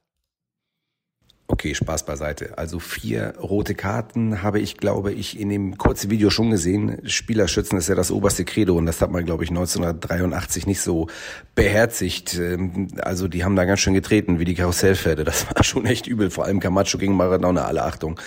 Ja, jetzt habt ihr meine fachkundige Meinung gehört und ich wünsche euch noch viel Spaß bei der Sendung und vor allen Dingen viele liebe Grüße an Bernd Schuster, eine Ikone unserer Zeit, äh, großes Vorbild und ich äh, bin froh, dass ihr ihn für eure Sendung gewonnen habt. Viel Spaß noch. Also vier rote Karten hat er gesehen und ganz ehrlich, äh, was Camacho da gemacht hat mit Maradona, das, das war ja im Grunde, das war ja versuchte Körperverletzung. Ja, auf alle Fälle. Ich meine, aber das war diese Zeit damals und äh, äh, du, du musstest schon ganz wahnsinnige Fouls äh, machen, bis der Schiedsrichter dir da mal erstmal eine gelbe Karte gegeben hat. Wir sprechen ja gerade mal von roten, da passiert ja noch ganz viel mehr dazu, aber erstmal bis du eine gelbe Karte kriegst. Das war natürlich ein Grund dafür, dass wir viele, so Typen wie Camacho, die gab es ja in jeder Mannschaft hier in Spanien, natürlich, zwei oder drei sogar davon. So, und die, und die Trainer haben sich natürlich dann äh, das so zu Herzen genommen und gesagt, okay, äh, wir müssen den Maradona und den Schuster ausschalten, dann haben wir Chancen, gegen Barcelona zu gewinnen. Das war, das, das war so der erste Punkt. Ich glaube, bei den äh, Spielerbesprechungen ging die Besprechung erstmal so los. Ja, äh, ich habe das damals mal von einem ehemaligen Trainer, wir haben uns da überhalten, unterhalten. Wir haben natürlich dann da später drüber gelacht, aber wir haben in den Spielen da nicht zu lachen gehabt. Da gab es dann Manndeckung, ganz klare Manndeckung. Das gibt es ja heute auch nicht mehr. Ja, die mhm. Systeme haben das aufgefressen, dieses da bis zur Toilette mitzugehen. Und, und diese, ab, dieses Abwehrverhalten haben wir natürlich oft zu spüren gehabt. Und dann war es eben so, dass man eben halt treten konnte und, und die Härte äh, ausspielen konnte. Und da haben wir oft sehr darunter gelitten. Das war ganz klar, das ist jetzt keine Entschuldigung, aber das ist so. Ich habe manchmal Diego fliegen sehen oder ich habe mich fliegen sehen und wir haben erst mal gar nicht gewusst, was machen wir jetzt? Beschweren wir uns oder, oder nehmen wir es einfach so hin? Manchmal haben wir auch gesagt, okay, wir lassen uns nicht unterkriegen. Ja, das war ja auch hm. so ein mentales Thema. Ja, wenn du so einen Spieler be, äh, bearbeitest, äh, bist du der Gewinner, äh, gibst du nach oder bist du hinterher der Verlierer und so weiter. Das waren ja auch immer diese Spielchen, die gab es ja früher, auch in Deutschland. Das war jetzt nicht nur eine, eine spanische Geschichte, das habe ich in Deutschland auch erlebt, beim ersten FC Köln und so weiter, später Leverkusen. Aber das war ein regelmäßiger Kampf jedes Mal auf dem, auf dem grünen Rasen. Ja. Also als ich, als ich das gesehen habe, äh, Bernd, diese, diese Videos, die, die Michael mir da äh, äh, ans Herz gelegt hat, da muss ich ehrlich sagen, da habe ich, äh, äh, da war ich entsetzt und ich habe eigentlich zwei ja. Ebenen dort äh, gesehen. Das eine war meine eigenen Erfahrungen, die ich schon in den 70er mhm. Jahren gemacht habe, bis Anfang der 80er, wo mir das dann mit dem, mit dem, das war 81, wo mir das mit dem Oberschenkel passiert ist. Ja, genau. Ähm, ich, äh, ich meine, du weißt das, dass wir in diesen Jahren dass dort wirklich getreten wurde. Das war bei uns in Deutschland ja. auch so. Äh, und ich habe das erlebt, dass äh, ich habe das auch oft schon in diesen, in unseren 16ern hier gesagt. Also damals hat ein Menschenleben nicht viel gezählt, habe ich oft so despektierlich gesagt. Und man musste ja. wirklich, also der, der Siegmann damals, der hat eine gelbe Karte gekriegt. Und auch da haben sich alle beschwert, wieso zeigt er dem die gelbe Karte? Ist und der lebt ja. doch, der lebt doch noch. Ne? Also man musste wirklich hm. den Kopf unterm Arm haben.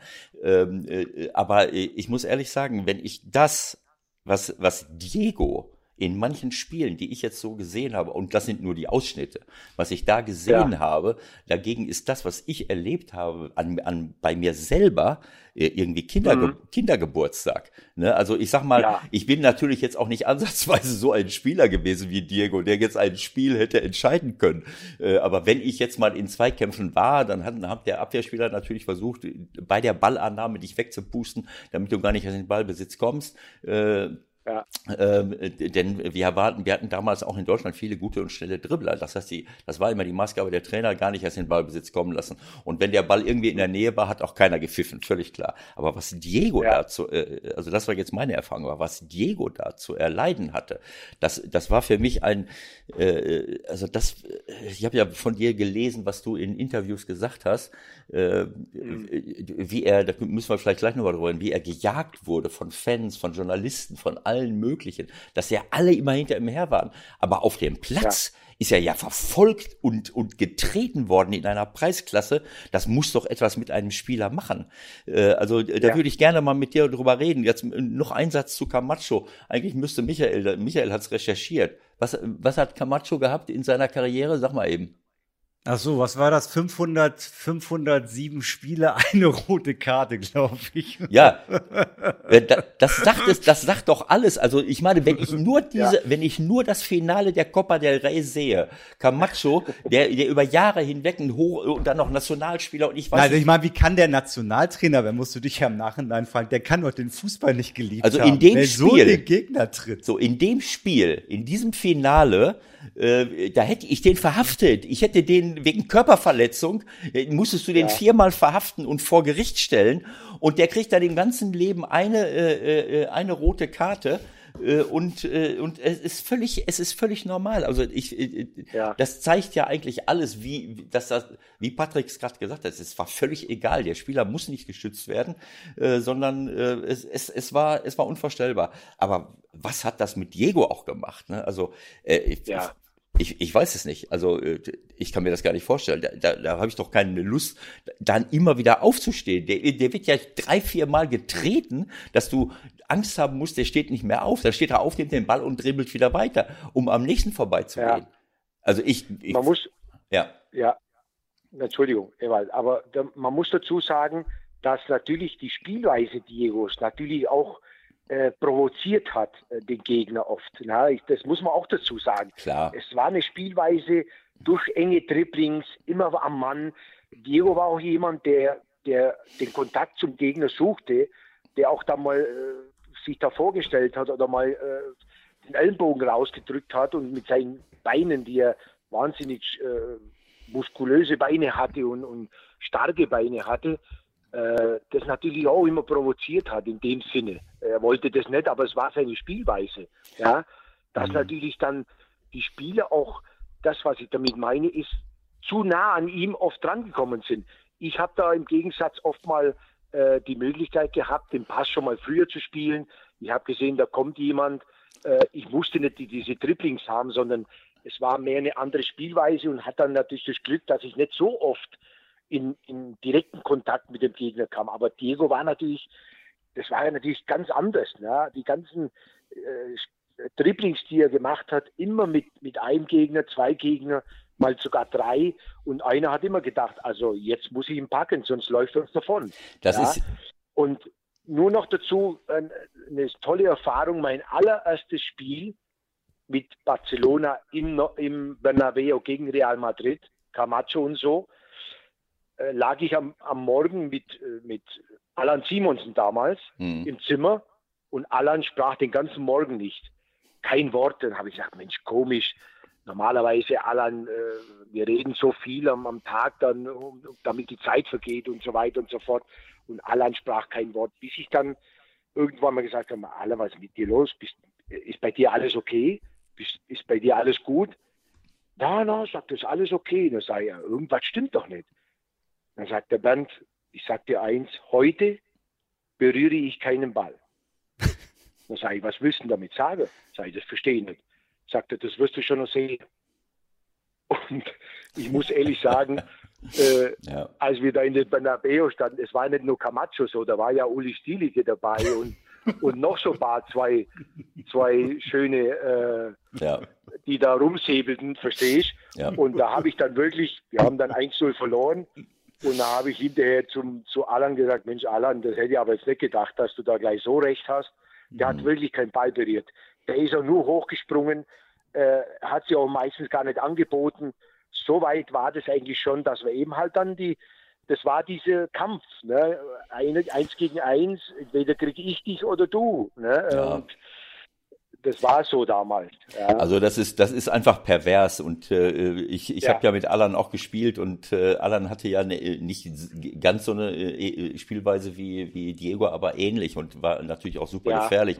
Äh, äh, aber es ist natürlich richtig, was du sagst. Die Spielweise gibt, wenn du viel dribbelst, wenn du dich viel am Ball aufhältst, dann gibst du natürlich den Abwehrspielern eine größere Chance, dich zu treten. Das ist völlig klar. Also wenn du jetzt einen Pass gespielt hast, dann ist die Wahrscheinlichkeit relativ gering, dass danach äh, äh, Camacho dich noch von den Beinen holt, äh, so drei ja. Sekunden später, ne? weil, weil du dich mhm. eben eher vom Ball trennst. Aber äh, ja. Äh, bei allem Respekt, Bernd, äh, ich weiß, was du damit sagen wolltest. Aber das ist ja, äh, man sagt das so immer, ja, der provoziert das. Du weißt genau, wie das damals war. Du bist auf den Platz gelaufen und dann kam einer dieser verstörten Innenverteidiger zu dir hin, vorher schon, und hat gesagt, mhm. hör mal, pass mal auf, mein Freund, ne? du gehst einmal an mir vorbei, dann kannst du dein Testament machen.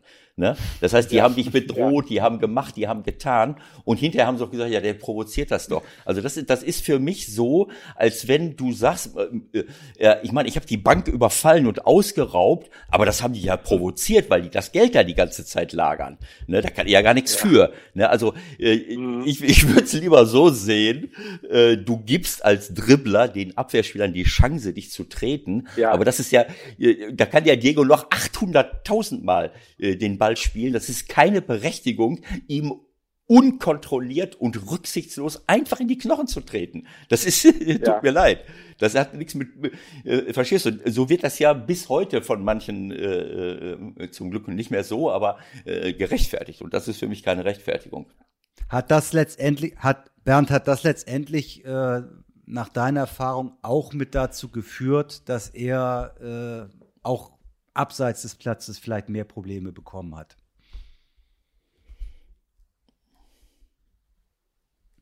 Hm.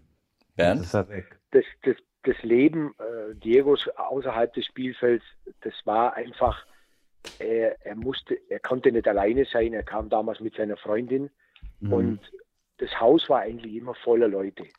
Äh, zu Diego zu gehen, das war immer schwierig. Da hat erstmal äh, so die ersten 15 Minuten keiner aufgemacht. Und äh, dann hat erst einer mal so ähm, gesagt, ja, wer ist denn da? Äh, habe ich gesagt, das bin ich. Der, dann hat er erstmal nicht aufgemacht. Ja, Moment mal. Und dann kam wieder jemand anderes. Also er war mit äh, vielen Leuten umgeben, äh, weil er, glaube ich, nicht alleine sein konnte. Das war für ihn eine ganz schwere Sache. Und vor allem auch, äh, es war auch jemand, der die Freizeit überhaupt nicht nutzen konnte. Er konnte mit der Freizeit überhaupt nichts anfangen. Mhm. Ja, er war zu Hause, er hat, war umgeben von seinen, von seinen Freunden. Me meistens waren seine, seine Eltern waren da, die meiste Zeit. Und, und dann hat er so den Nachmittag verbracht. Ja, wir haben das mal gesehen. Wir waren beim Geburtstag bei ihm und so zu Hause. Und da haben wir dann erstmal so gesehen, wie das da so abläuft. Und ja, der hat da in einem riesen Haus gewohnt, aber, aber irgendwie Diego war keiner, der jetzt irgendwie spazieren ging, gerne vielleicht am Meer in Barcelona oder vielleicht Tennis gespielt hat oder, oder irgendwas anderes äh, in seiner Freizeit macht oder gelesen hat oder so auch nicht.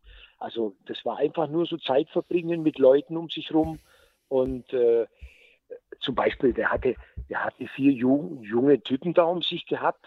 Äh, das waren Musiker damals. Wir haben das mhm. ja dann mit der Zeit so ein bisschen rausgekriegt, wer die waren. Die kamen jeden Tag in zwei Autos zum Training, haben ihn dann wieder nach Hause gefahren oder zum Restaurant gefahren. Die, war, die haben also mit ihm gelebt da. Ja.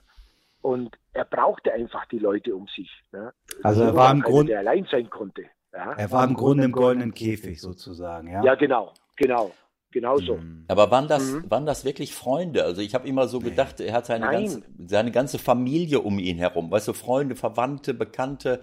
Äh, das hört sich, also für mich hört sich das eher so an, ähm, weißt du, du, du sagst das ja, er konnte nicht alleine sein. Man versucht ja immer, das zu erklären und, und zu verstehen. Ja. Nicht alleine sein können bedeutet ja auch, ähm, wer bin ich dann eigentlich? Ne, was, äh, was macht mich aus, wenn, äh, wie du es schon gesagt hast, was macht er denn, wenn er keinen Fußball mehr spielt? Äh, wovon ja. lebt er? Wie, wie, wie, wie, äh, ja, wie, sieht er sich selber? Was, äh, was hat er für ein Bild von sich selber? Wenn ich immer nur von Menschen umgeben bin, äh, dann bin ich ja immer in der Rolle. Dann bin ich immer der Fußballer, dann bin ich immer der Star. Vielleicht muss ich die auch noch versorgen und sie leben von mir. So, das kann ich mir auch vorstellen, dass da viele drumherum waren, die sich vielleicht von ihm haben versorgen lassen. Aber vor allen ja, Dingen ja. ist es doch so, dass du, dass du ja gar nicht zu dir selber kommst, dass du gar nicht mitbekommst, wer bin ich jetzt eigentlich? Darf ich auch mal Schwäche zeigen? Äh, oder, oder, oder was ist eigentlich mit mir los? Das ist wie so ein Weglaufen vor mir selber und vor meiner Rolle. Ich bleibe immer in der Rolle. Das ist doch, äh, äh ja. oder? Ich weiß es nicht. Du hast ja, auf alle Fälle. Auf alle Fälle. Äh, erstens mal, Ewald, ist so, es waren keine Freunde, denn das waren äh, junge Musiker, die in Barcelona lebten, Argentinier waren, hm. die hat er sich zu sich geholt. Ja? Und die einzigen aus der Familie, die da waren, waren zum Teil seine Eltern. Die waren die meiste Zeit da. Dann sind sie wieder mal nach Argentinien zurück und seine Freundin. Und das war's. Und, und, und so hat er da damit gelebt. Ich glaube, äh, er hat sich auch immer Leute um sich herum geholt, was du gerade gesagt hast, Ewald, vielleicht auch, weil er dann schon auch da die Schwäche zeigen konnte. Nicht gegenüber uns. Mhm. Das wollte er nicht. Ja, das hat er nie gezeigt. Also auch mhm. bei mir nicht, solange wir zusammen da waren, auch auf dem Zimmer waren und so. Er hat nie eine Schwäche von sich gezeigt.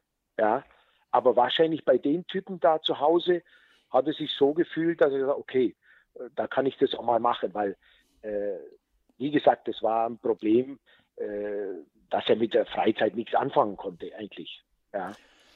Man darf aber eins auch nicht vergessen, ne? Ich meine, der war 22, 23 zu der Zeit und ist halt so mega gehypt worden. Das war ja im Grunde einer, äh, weiß was ich, der zehn größten Weltstars oder so zu der Zeit. Das heißt, wenn der rausgegangen ist, äh, sind da auch immer gleich 10, 20 Bodyguards mit unterwegs gewesen. Der konnte sich ja wahrscheinlich in Barcelona überhaupt nicht frei bewegen, oder? Ja, das ist richtig. Das ging natürlich gar nicht. Das konntest du dann natürlich am Abend oder am nächsten Morgen auch im Fernsehen sehen, wenn er sich irgendwo vielleicht eine Waschmaschine gekauft hat oder sowas. Ja, dann war da wahrscheinlich dann äh, der Teufel los. Also das war richtig. Also Barcelona war zu der Zeit natürlich schon Wahnsinn, was das ganze Umfeld anbetrifft, was, was die Presse anbetrifft und die, auch die Fans natürlich. Wir hatten ja, das war ja damals auch schon noch in dieser Zeit, 80.000 Leute im Stadion zu haben, das hat auch nicht jede Mannschaft gehabt, so auf die Schnelle. Ja? Mhm. Und, und dann, das ging ja noch weiter raus. Die 80.000 passten ja nur ins Stadion, aber da waren ja dann noch viele Hunderttausende auch noch Fans, die dann zwar nicht jedes Mal zum Stadion gingen, aber dann auf, auf der Straße getroffen hast, überall. Ja? Also äh, es, ich fand es schon manchmal unangenehm. Also mir hatte ja viel abgenommen in der Zeit, Gott sei Dank. Mhm. Ich hatte dann ein bisschen mehr Ruhe gehabt. Äh, aber er hat alles auf sich, äh, auf sich genommen da und muss ich auch sagen, das ist, da hast du schon recht, das ist in so einem jungen Alter mit Sicherheit äh, nicht einfach, damit richtig gut umgehen zu können. Ne? Also das ist klar. Was, was hat für dich am Ende dann äh, zum Bruch geführt? Also nach zwei Jahren war dann ja Schluss in Barcelona für ihn. Was, was war der entscheidende Punkt? War das das Theater beim Copa del Rey im 84? Ja, na, na, eigentlich nicht unbedingt. Das war nur der, der letzte Tropfen im, im, Glas. Ja, also äh, das, das, das fing damals schon an, dass wir eben halt nicht, nicht diesen Erfolg hatten und, und lief nicht so. Und, und dann mit der Verletzung von Diego, das waren ja auch sechs Monate mit der Knöchelverletzung.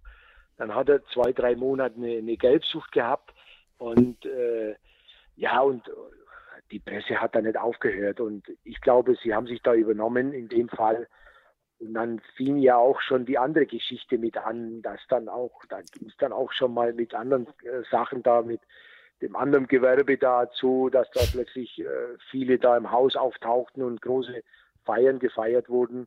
Natürlich dann auch mit der Drogengeschichte und so. Das war aber noch nicht so ganz, ich glaube, dass es eher dann in Neapel richtig angefangen hat. Das war bei uns vielleicht noch nicht so ganz so extrem. Aber die ganzen Feiern und, und was da dazugehört, da haben die dann einen riesen Fass aufgemacht hier und äh, ich glaube, da haben sie übertrieben. Ich fand es schade, weil äh, ich habe es letztes Mal auch schon gesagt, wir hätten ihn mehr schützen müssen, auch de, der Verein mit der Presse zusammen. Äh, wir hatten einen Weltstar da, der bestimmt fünf, sechs Jahre hätte spielen können, da wie später dann in Neapel. Und wir hätten äh, mit Sicherheit auch äh, äh, mehr Erfolg haben können. Und, aber das ging nicht. Und das hat man eigentlich mit Füßen getreten, wenn man das so sagt. Und dann hat Diego auch nicht mehr gekonnt. Ich habe das am, am, Ende auch gemerkt. Äh, bei ihm war der Spaß weg, äh, mhm. auf Fußball zu spielen äh, für Barcelona. Und es ging eigentlich gar nicht mehr anders, dass er dann ging. Er sagte mir das auch. Also äh, so nebenbei mal kurz, äh, das war es dann für dieses Jahr. Also das sind meine letzten Spiele und äh, das geht so, eine, er kann dann nicht mehr. Ja, und das war schade eigentlich. Darf ich noch mal ganz kurz zurück? Du hast gesagt, sechs Monate Verletzung, da sind wir jetzt drüber hinweggegangen. Das, was wir eben gesagt haben mit Camacho, da gab es ja noch viele andere äh, ja. Gestalten. In jeder Mannschaft gab es ja zwei, drei äh, für mich verstörte, anders kann ich das nicht sagen, obwohl es zugelassen wurde, aber das, da gehört auch ein gewisser Charakter dazu, derartig dazwischen zu treten. Äh, die Verletzung, da ja. beziehst du dich auf das Foul von Goicoechea, äh, von Athletic ja. Bilbao, richtig? Genau.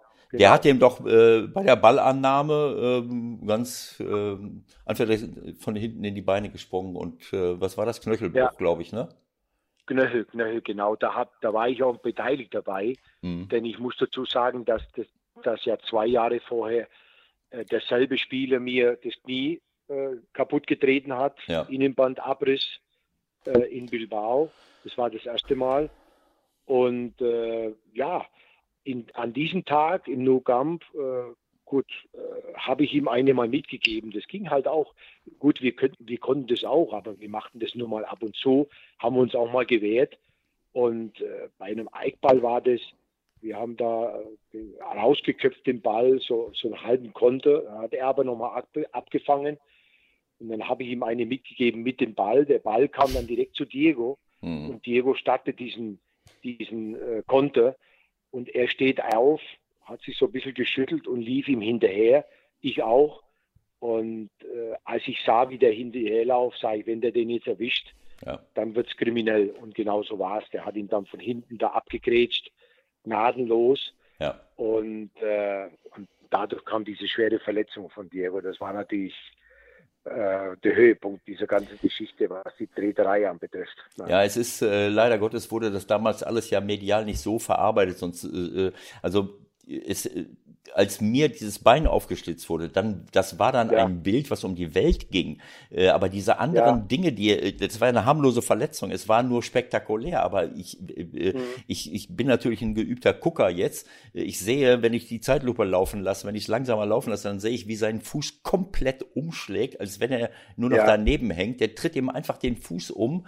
Und solche Bilder sind ja nicht um die Welt gegangen, so, sodass sich Leute aufregen konnten. Und auch, ich meine, ich, ich, ich bin ja immer in die Öffentlichkeit gegangen und hab, bin dagegen angegangen. Das hat Diego wahrscheinlich auch nicht gemacht. Und, und das, was du sagst, als Verein oder generell äh, als Gewerbe muss ich doch, äh, als Fußballgewerbe muss ich doch mal sagen, Leute, was machen wir hier eigentlich? Das war damals mhm. ja. alles nicht der Fall. Also ich, ich so ein Ding, mhm. äh, äh wenn das, was der Goiko Echea da gemacht hat, der würde heute zum Glück, ich glaube, der würde ein Jahr gesperrt und mit vollem Recht. Ja. Das ist doch nicht normal. Das ist Körperverletzung. Absolut. Wenn du das auf der, Absolut.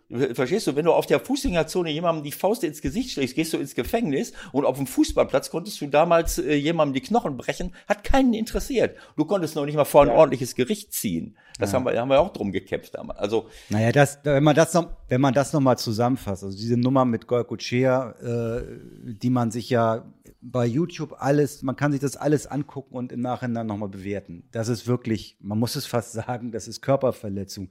Camacho, der Camacho, was wir besprochen haben, der sprang mit beiden Beinen auf Kniehöhe. Also der wollte nicht den Ball treffen, der mhm. wollte beide Knie von Diego treffen in den Reihen. So, ich weiß nicht, ob du diese ähm, Dokumentation gesehen hast äh, auf Netflix über Diego, wie er jetzt nochmal ein Mexiko-Trainer war. Das waren berührende Bilder, wie er, wie er von dem Physio jeden Tag im Grunde an beiden Knien behandelt wurde. Der konnte ja überhaupt nicht mehr gehen im Grunde, ja. Ähm, der, der Mann ist doch im Grunde wirklich kaputt getreten worden. Ja, das kann man so sagen, ja. Über die ganzen Jahre hin, äh, das war wahrscheinlich später in Italien genauso, kannst du ja vorstellen. In dieser Zeit, wie da in Italien gespielt worden ist, da, da hat er das, war das genauso.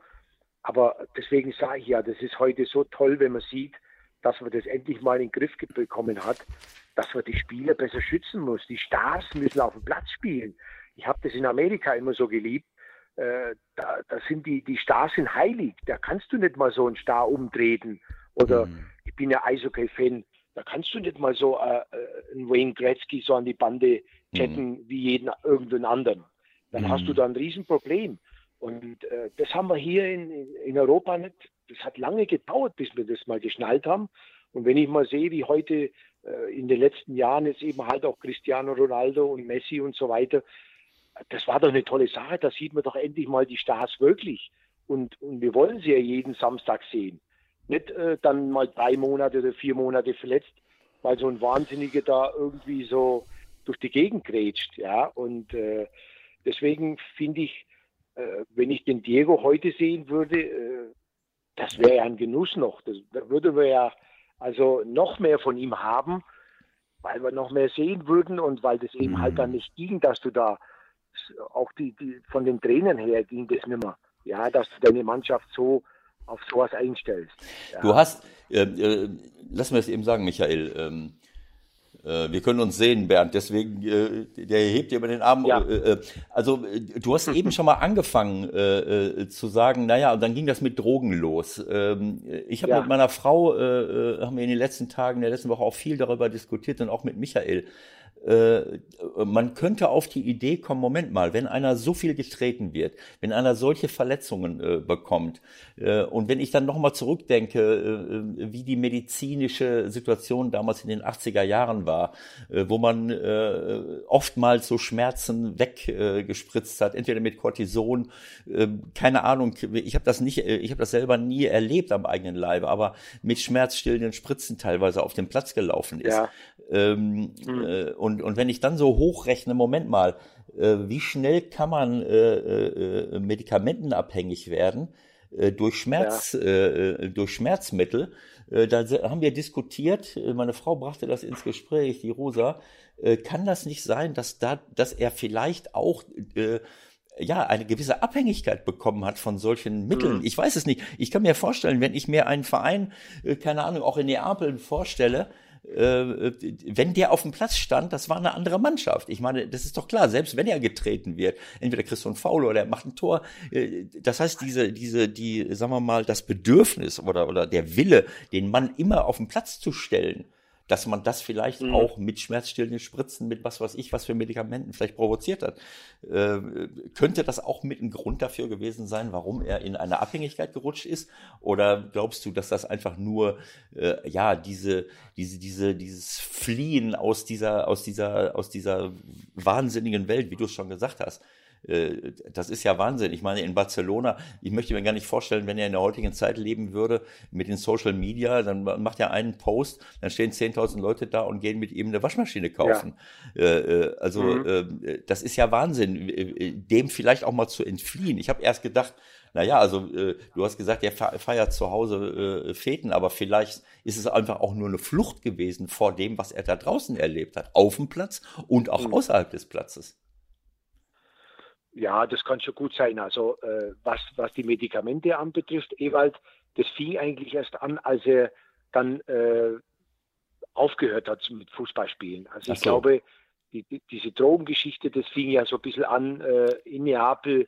Da gab es dann auch so gewisse Hochzeiten mit den Mafiosos und so. Das, Hm. das wurde ja bekannt überall, äh, wo er da eingeladen war und Freundschaften ge gefunden hat. Und das war natürlich dann alles so ein bisschen ich glaube, das fing da an, dann schon eben halt durch, die, durch das Feiern und das Ganze, ja, der, da, dabei zu sein und, und so weiter und so fort.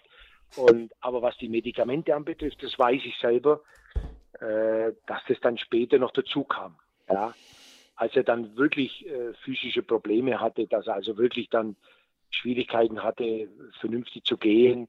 Und äh, sein, sein, sein Doktor war ja auch äh, der Doktor von Fidel Castro, er war ja die ganze Zeit in Kuba, da hat sich da behandeln lassen und so weiter. Das kennen wir ja auch. Und äh, das war dann auch ein bisschen überraschend, aber, aber da, da kam so eins nach dem anderen. Aber der Grund, warum, da, das kann ich mir schon vorstellen, dass das damit zu tun hat, dass er nicht so mit dieser ganzen Situation immer so richtig zurechtkam. Ja. Ja.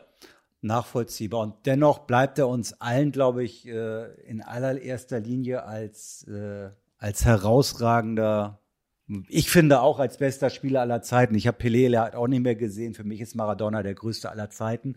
Und einer, den wollen wir noch mal kurz mit reinholen, der auch eine kleine Grußbotschaft an dich hat, hat, äh, hat äh, Maradona auch ganz früh schon gesehen auf dem Feld. Mal sehen, ob du ihn erkennst. Hi guys, Tony Woodcock hier aus London. Diego Maradona. Viel über Diego gesprochen und geschrieben diese Woche. Ich habe gegen ihn gespielt. Er war die beste Spieler von meiner Generation. Das erste Mal, ich habe ihn kennengelernt, war, ich glaube, das war 1980, England gegen Argentinien in Wembley. Wir gewannen 3-1, aber die beste Spieler auf dem Platz war Diego. Der war in einer Aktion, wo er ging vorbei an vier, fünf, sechs englische Abwehrspieler. Und knapp vorbei an dem Tor geschossen. Wir haben ihm applaudiert. Das war etwas, das wir haben nie gesehen. Sechs Jahre später, das war die famous Hand of God, wo die erste Tor gegen England in der Weltmeisterschaft, das war ein Handspiel. Aber ich glaube, wir haben ihm verzeihen, weil wir haben oft geschrieben und Diego hat oft gesagt, obwohl er nie gesagt, entschuldige, oh, es tut mir leid, hat das persönlich genommen, wegen des Falklandskrieg, das war, ich glaube, in den 82er Jahren, ja. So, für ihn, das war ein Must, und er sagt, das was zu tun mit dem Krieg und seinen Freunden und seinen Kollegen und seiner Familie. Ich habe das Glück gehabt, dass ich bin oft, und nicht so oft, aber ein paar Mal privat mit Diego, nur mit drei, vier, fünf Leuten. Er war auch immer sehr nett, er war immer höflich, lustig, bodenständig. Und ich habe auch gelernt, es hat viel getan für die Leute, dass die haben gar nichts, besonders in Neapel. Ich denke, von meiner Generation, wir sagen hier in London, GOAT, Greatest of All Time, dass das war ein besonderes Spiel, ein besonderes Mensch. So, wir werden ihn vermissen und das war, wie hat das Spiel gemacht? Das war ein Kunstwerk ja, vom Fußball. Seine Schnelligkeit, seine Kraft, sein schnelles Gehirn und alles, was er hat an einem Fußballspielfeld. Äh, Relativ klein, aber der war ein exzellenter Spieler. Ein Kollege von äh, Diego und ein Kollege von mir, Ben Schuster. Ich habe gehört, er kommt heute auf eure Sendung. Ben Schuster, das war ein toller Spieler und ein guter Charakter. Wir waren, wir haben nebeneinander gesessen in der Geisbockheim. Wir haben nebeneinander gesessen im Geisbockheim bei 1. FC Köln. Bernd war immer ruhig, aber wir haben uns super verstanden auf dem äh, Fußballplatz. Ähm, er war ein junger Spieler und was hat mich auch sehr beeindruckt, dass wir, wir haben für SFC Köln gespielt. Der war viel große Erwartungen und die Kader von SFC Köln in diesem Zeit, der waren immer 16 Nationalspieler. So Bernd war ein junger Mann. Als Beispiel, er konnte von 30 Meter auf Tor schießen und das geht vorbei. Die Zuschauer fangen an zu pfeifen. Fünf Minuten später, zweite Mal auf Tor, zweite Mal vorbei. Die haben wieder gepfiffen. Und was macht ein junger Mann, ein junger Ben Schuster, er nimmt den Ball wieder 30 Meter vom Tor und knallt das voll in den Winkel für ein super Tor. Es hat ihm nicht gestört, dass die Zuschauer haben gepfiffen. Das ist seine Stärke, seine Mentalstärke, ja, was er hat gehabt auf dem Fußballfeld. Bernd, lange Zeit nicht mehr gesprochen. Ich hoffe, jetzt geht es dir gut. Ähm, ich hoffe, wir sehen uns bald entweder in London, entweder in Deutschland oder vielleicht in China. Du hast mein Mobilnummer, ruf bitte an oder krieg meine E-Mail-Adresse von Michael. Okay, ich wünsche dich viel. Hoffentlich wir sehen uns bald. Tschüss. So, das war Toni kurz aus London. Ja, habe ich sofort wiederkannt. Toni Woodcock. Ja, auf alle Fälle. Das war auch ein toller Typ. Ja, ab, absolut. Das war natürlich auch eine tolle Frage. Jetzt, ich spiele dir mal jemanden vor, mal sehen, ob du ihn erkennst. Hallo, hier ist Tony Woodcock aus London. Das hatte ich so nicht mehr in Erinnerung. Sorry. Ich schneide das noch raus, Ebert, nur für dich, ja. Was sind dein, was, was, äh, was geht dir durch den Kopf, wenn du da kurz dran denkst irgendwie an, an, an äh, Toni und an die Zeit in, an, äh, in Köln? Das machen wir nachher noch ein bisschen kurz, aber der erste Impuls, erster Impuls? Also, ich habe ihn kennengelernt. Das erste Mal äh, äh, hat er, haben wir im Halbfinale Köln, nach, der, nach dem Double Kölns, kam ich ja nach Köln als junger Spieler da und habe ich dann in die Mannschaft reingespielt. Im Halbfinale gegen Nottingham Forest gehabt. Da habe ich da gespielt. Bernd, die Verbindung ist gerade ein bisschen oh. schlecht. Hallo? Bitte? Das war gerade ja? ganz leise. Das war gerade ganz leise. Ah, okay. Jetzt, jetzt, super. jetzt besser? Ja, jetzt ja. besser. Okay. Ja, wir hatten damals, äh, wir haben das erste Mal gegeneinander gespielt. Erst FC Köln, Nottingham Forest, äh, Halbfinale Champions League damals äh, in, in Nottingham und haben wir 3-3 gespielt, ein Riesenspiel gemacht. Und da habe ich Toni das erste Mal gesehen. Toni hat ja auch so leichte Maradona-Ansätze gehabt, diese leichten, diese kurzen Dribblings. Ich sag so leichte, ja. Also äh, er hatte auch gute Dribblings gehabt und so ist dann auch direkt aufgefallen äh, und wurde praktisch, glaube ich, sie sind ja da Champions League-Sieger geworden in diesem ja. Jahr. Sie haben dann 1-0 im, im, im, äh, in Köln gewonnen. Äh, da sind wir aus. Es war ein ganz trauriger Abend eigentlich. Normalerweise bei 3-3 in Nottingham musst du das Ding nach Hause fahren und ins Endspiel, ins Endspiel kommen.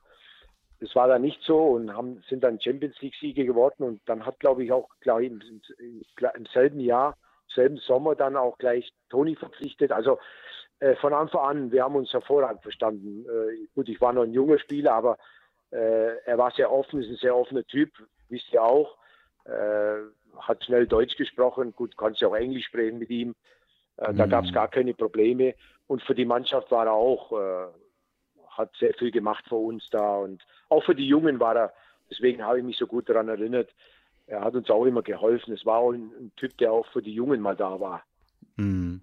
Was, was, was mir bei ihm halt auch gefallen hat. Er hat uns auch noch eine kleine Anekdote erzählt, was er halt mit, mit Diego erlebt hat. Das ist dann wieder so diese boulevardeske Frage, die mir Ewald wieder um die Ohren hauen wird nachher. Aber lass uns noch mal kurz reinhören, was, was, äh, was Toni erlebt hat mit Diego. Ich war einmal in Italien mit Diego. Der hat gerade angefangen, Golf zu spielen. Und ein Abend, wir waren in einem schönen kleinen Restaurant mit ungefähr 10 oder 15 Leuten zwei ehemalige Spieler von Neapel, ich und ein paar von seinen Freunden. 12 Uhr Mitternacht, er sagt, wir gehen jetzt auf dem Golf Range, auf dem Driving Range und wir spielen einen kleinen Wettkampf. Die Lichter waren angemacht, nur für uns. Es war stockdunkel. Das Spiel war, wer kann dem 100 Meter Sein treffen. So, wir fangen an. Erst die zwei Jungs von Neapel, beide Golfspieler, die haben gespielt, ein bisschen Bante, knapp vorbei.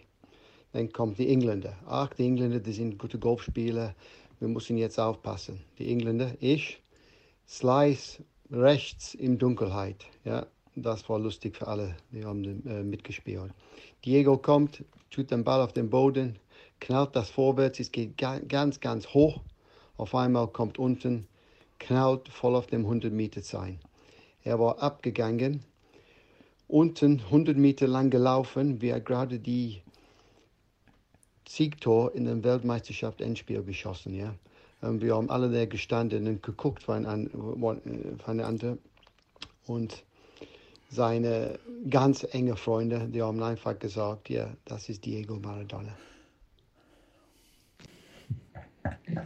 Also, also selbst das, selbst das Spiel äh, in der Dunkelheit, wenn es darum ging, aus 100 Meter das äh, äh, Zeichen zu treffen, ging an Diego. Ähm, auch wenn Ewald es nicht hören mag, hast du auch sofort, ich meine, ihr war 2022, da haben wir auch noch ein bisschen Quatsch gemacht. Ne? Hast du da sofort eine Geschichte, die dir im Kopf rumspukt, was du mit ihm erlebt hast, was man auch erzählen kann? Ja, äh, ich habe eine Sache gehabt, äh, was, wo ich mir am meisten daran erinnere, ist die Sache mit Paul Breitner. Ja? Äh, Paul Breitner Abschiedsspiel in Deutschland. Äh, Paul rief an, Hammerband, ich möchte, dass du mit Diego kommst zum Abschiedsspiel. Und ja, klasse. Wir waren da sehr erfreut drüber. Ich sagte das dem Diego. Ich sagte, du Diego, wir müssen nach Deutschland. Paul Breitner macht Abschiedsspiel. Oh, sagte, klasse, wunderbar. Das war für ihn obligatorisch. Da gab es also gar kein Wenn und Aber, sondern das war eine ganz klare Geschichte. Ehemaliger, also, also Mitspieler, ein großartiger Spieler. Mhm. Das war für Diego kein Thema. Nur wir brauchten die, wir brauchten die, äh, äh, wir mussten zum Club, ja, mhm. zum Präsidenten, damit er uns die Erlaubnis gibt, zu dem Spiel zu fahren. Okay. In, in unserer Zeit war es so, dass die Vereine unsere Ausweise, unser unser, unser Pass hatten wegen diesen Auswärtsspielen, wo du dann Visum brauchtest, wenn du nach Russland fährst oder so. Und äh, den brauchten wir natürlich auch. Und äh, wir waren guten Mutes da ins, ins Büro zum Präsidenten und standen plötzlich dann da, als es hieß, nein, wir können da nicht hin, das wäre zu gefährlich, das könnten wir nicht verantworten, falls da irgendwas passieren sollte und so weiter. Und klar, Diego, äh, je länger das gedauert hat, äh, kam das ihm hoch. Da gab es dann eine Diskussion, wo ich selber erschrocken war. Äh, hätte ich nie damit gerechnet. Und er konnte das nicht verstehen. Und, und er, er, gab, er, gab auch nicht nach.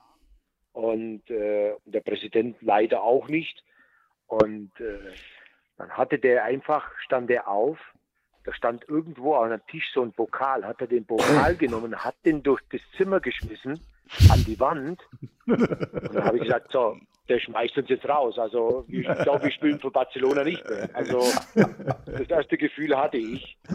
Und, und ich stand dann gleich hinter, hinterher, ging hinter ihm und sind dann aus dem aus dem Raum raus und hat da weiter geflucht die ganze Zeit. Er konnte das nicht begreifen. Das war für ihn, also das war für ihn eine ganz schlimme Sache.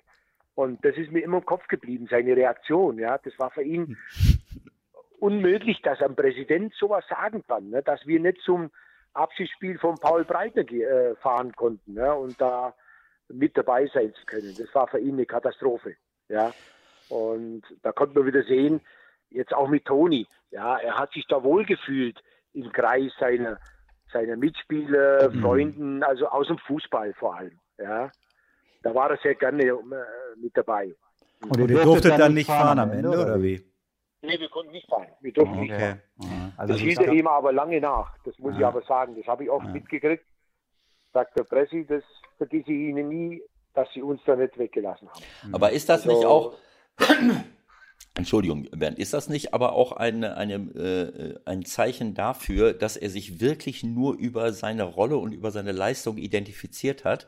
Also ich meine, ja. so ein 100-Meter-Ding zu treffen, äh, in, in, mitten in der Nacht, äh, äh, immer Wettbewerbe, äh, das ist ja eine tolle Sache. Ich meine, dann springst du mal einmal hoch und sagst, Mensch, super, guck mal da, wie, wie habe ich das gemacht. Ja. Ne? Aber wenn der wirklich 100 Meter abgeht, ne, äh, äh, jubelt wie, oder, oder er schmeißt den Pokal an die Wand, weil der Präsident ihm die Möglichkeit verweigert, vielleicht sein tolles ja. Können äh, bei so einem Abschiedsspiel zu genau. zeigen. Genau. Das ist irgendwie so, genau. ne? Kann das nicht sein, dass das auch ein Zeichen dafür ist, was ihm eigentlich am allerwichtigsten immer war? Ja, klar. Ja, ja auf alle Fälle. Ja, es, das war für ihn super wichtig eigentlich, ja.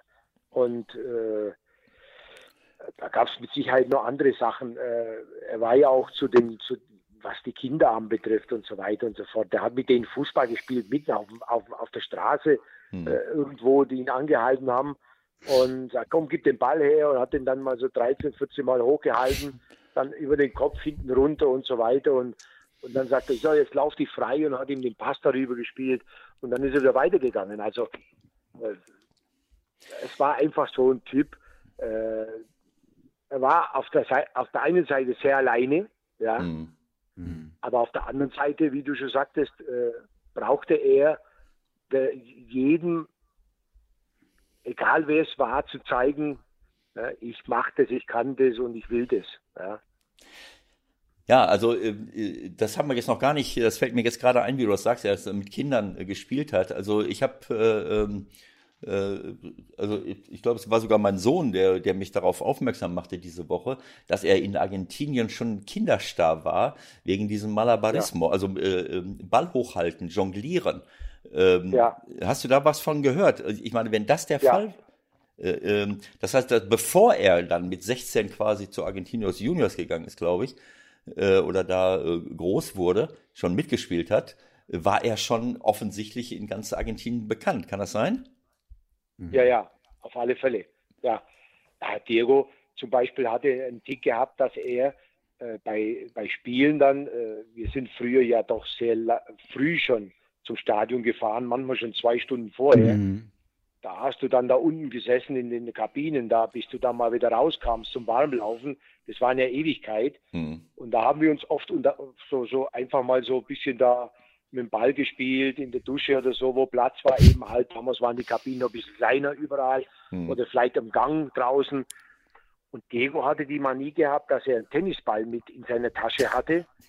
Und dann ist er von der Kabine aus in die Dusche rein, raus aus der Kabine den Gang rauf mit dem Tennisball.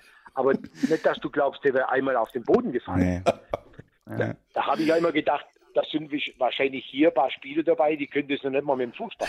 So.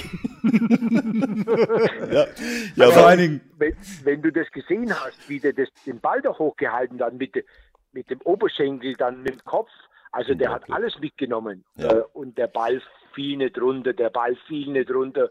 Wir haben manchmal sogar gesagt, äh, wie lang, was meint ihr, wie lange das geht? Fünf Minuten, zehn Minuten und der spazierte durch die, durch die Kabine, durch hin und her und wieder kam er und es war unglaublich. Ja. Also das hat er dann auf dem Platz auch mal so äh, gemacht, aber vor allem vor den Spielen, da die Zeit zu überbrücken, hat er da mit dem Tennisball darum gehauen. Also das war, das war eine wahre Pracht. Das hat man sonst ja nie gesehen von irgendjemand. Ja. Also, aber ist das nicht auch eine, eine Bestätigung dafür? Also für mich ergibt sich jetzt so ein Komplettbild von, von, von Diegos Leben, wenn ich mir das vorstelle. Es gibt ja auch so Kinderstars, auch im Film, äh, die dann auch im späteren Leben nicht unbedingt äh, äh, ja das immer so verarbeiten konnten und damit klarkommen konnten. Mhm. Wenn ich quasi mein ganzes ja. Leben lang nur im, im Mittelpunkt stehe und äh, wo, wo ist die Kindheit, wo ist die Jugend, wo sind auch mal andere ja. Dinge. Ne? Ich bin immer umringt von Menschen, ich werde immer angehimmelt und es geht immer um meine Fähigkeit. Es geht immer darum, was kann ich mit dem Ball machen. Das sind, ist eine unglaubliche Qualität, die er hat. Das ist Weltklasse, das wird es wahrscheinlich nie wieder geben.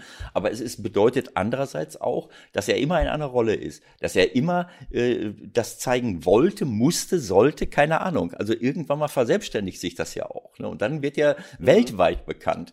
Und es ist vielleicht auch nicht unbedingt, äh, ich weiß nicht, was für einen Hintergrund er hat, dass mal irgendeiner in seinem Umfeld, seine Eltern oder irgendeiner gesagt hat, bleib mal auf dem Teppich, alles gut, ruhig. Äh, das ist, es gibt auch andere Dinge. Das wird wahrscheinlich alles nicht der Fall gewesen sein. Ne? Dann bist du in einer, ja. dann bist du in einer Plastikwelt, wo es nur darum geht, eine Rolle zu spielen, zu funktionieren mit Weltklasse-Fähigkeiten. Äh, Im Nachhinein muss ich ehrlich sagen, also ich glaube, wie du es eben gesagt hast, man hat ihn eigentlich alleine gelassen. Ja, Vereine haben ja. ihn alleine gelassen, er ist nicht richtig betreut worden.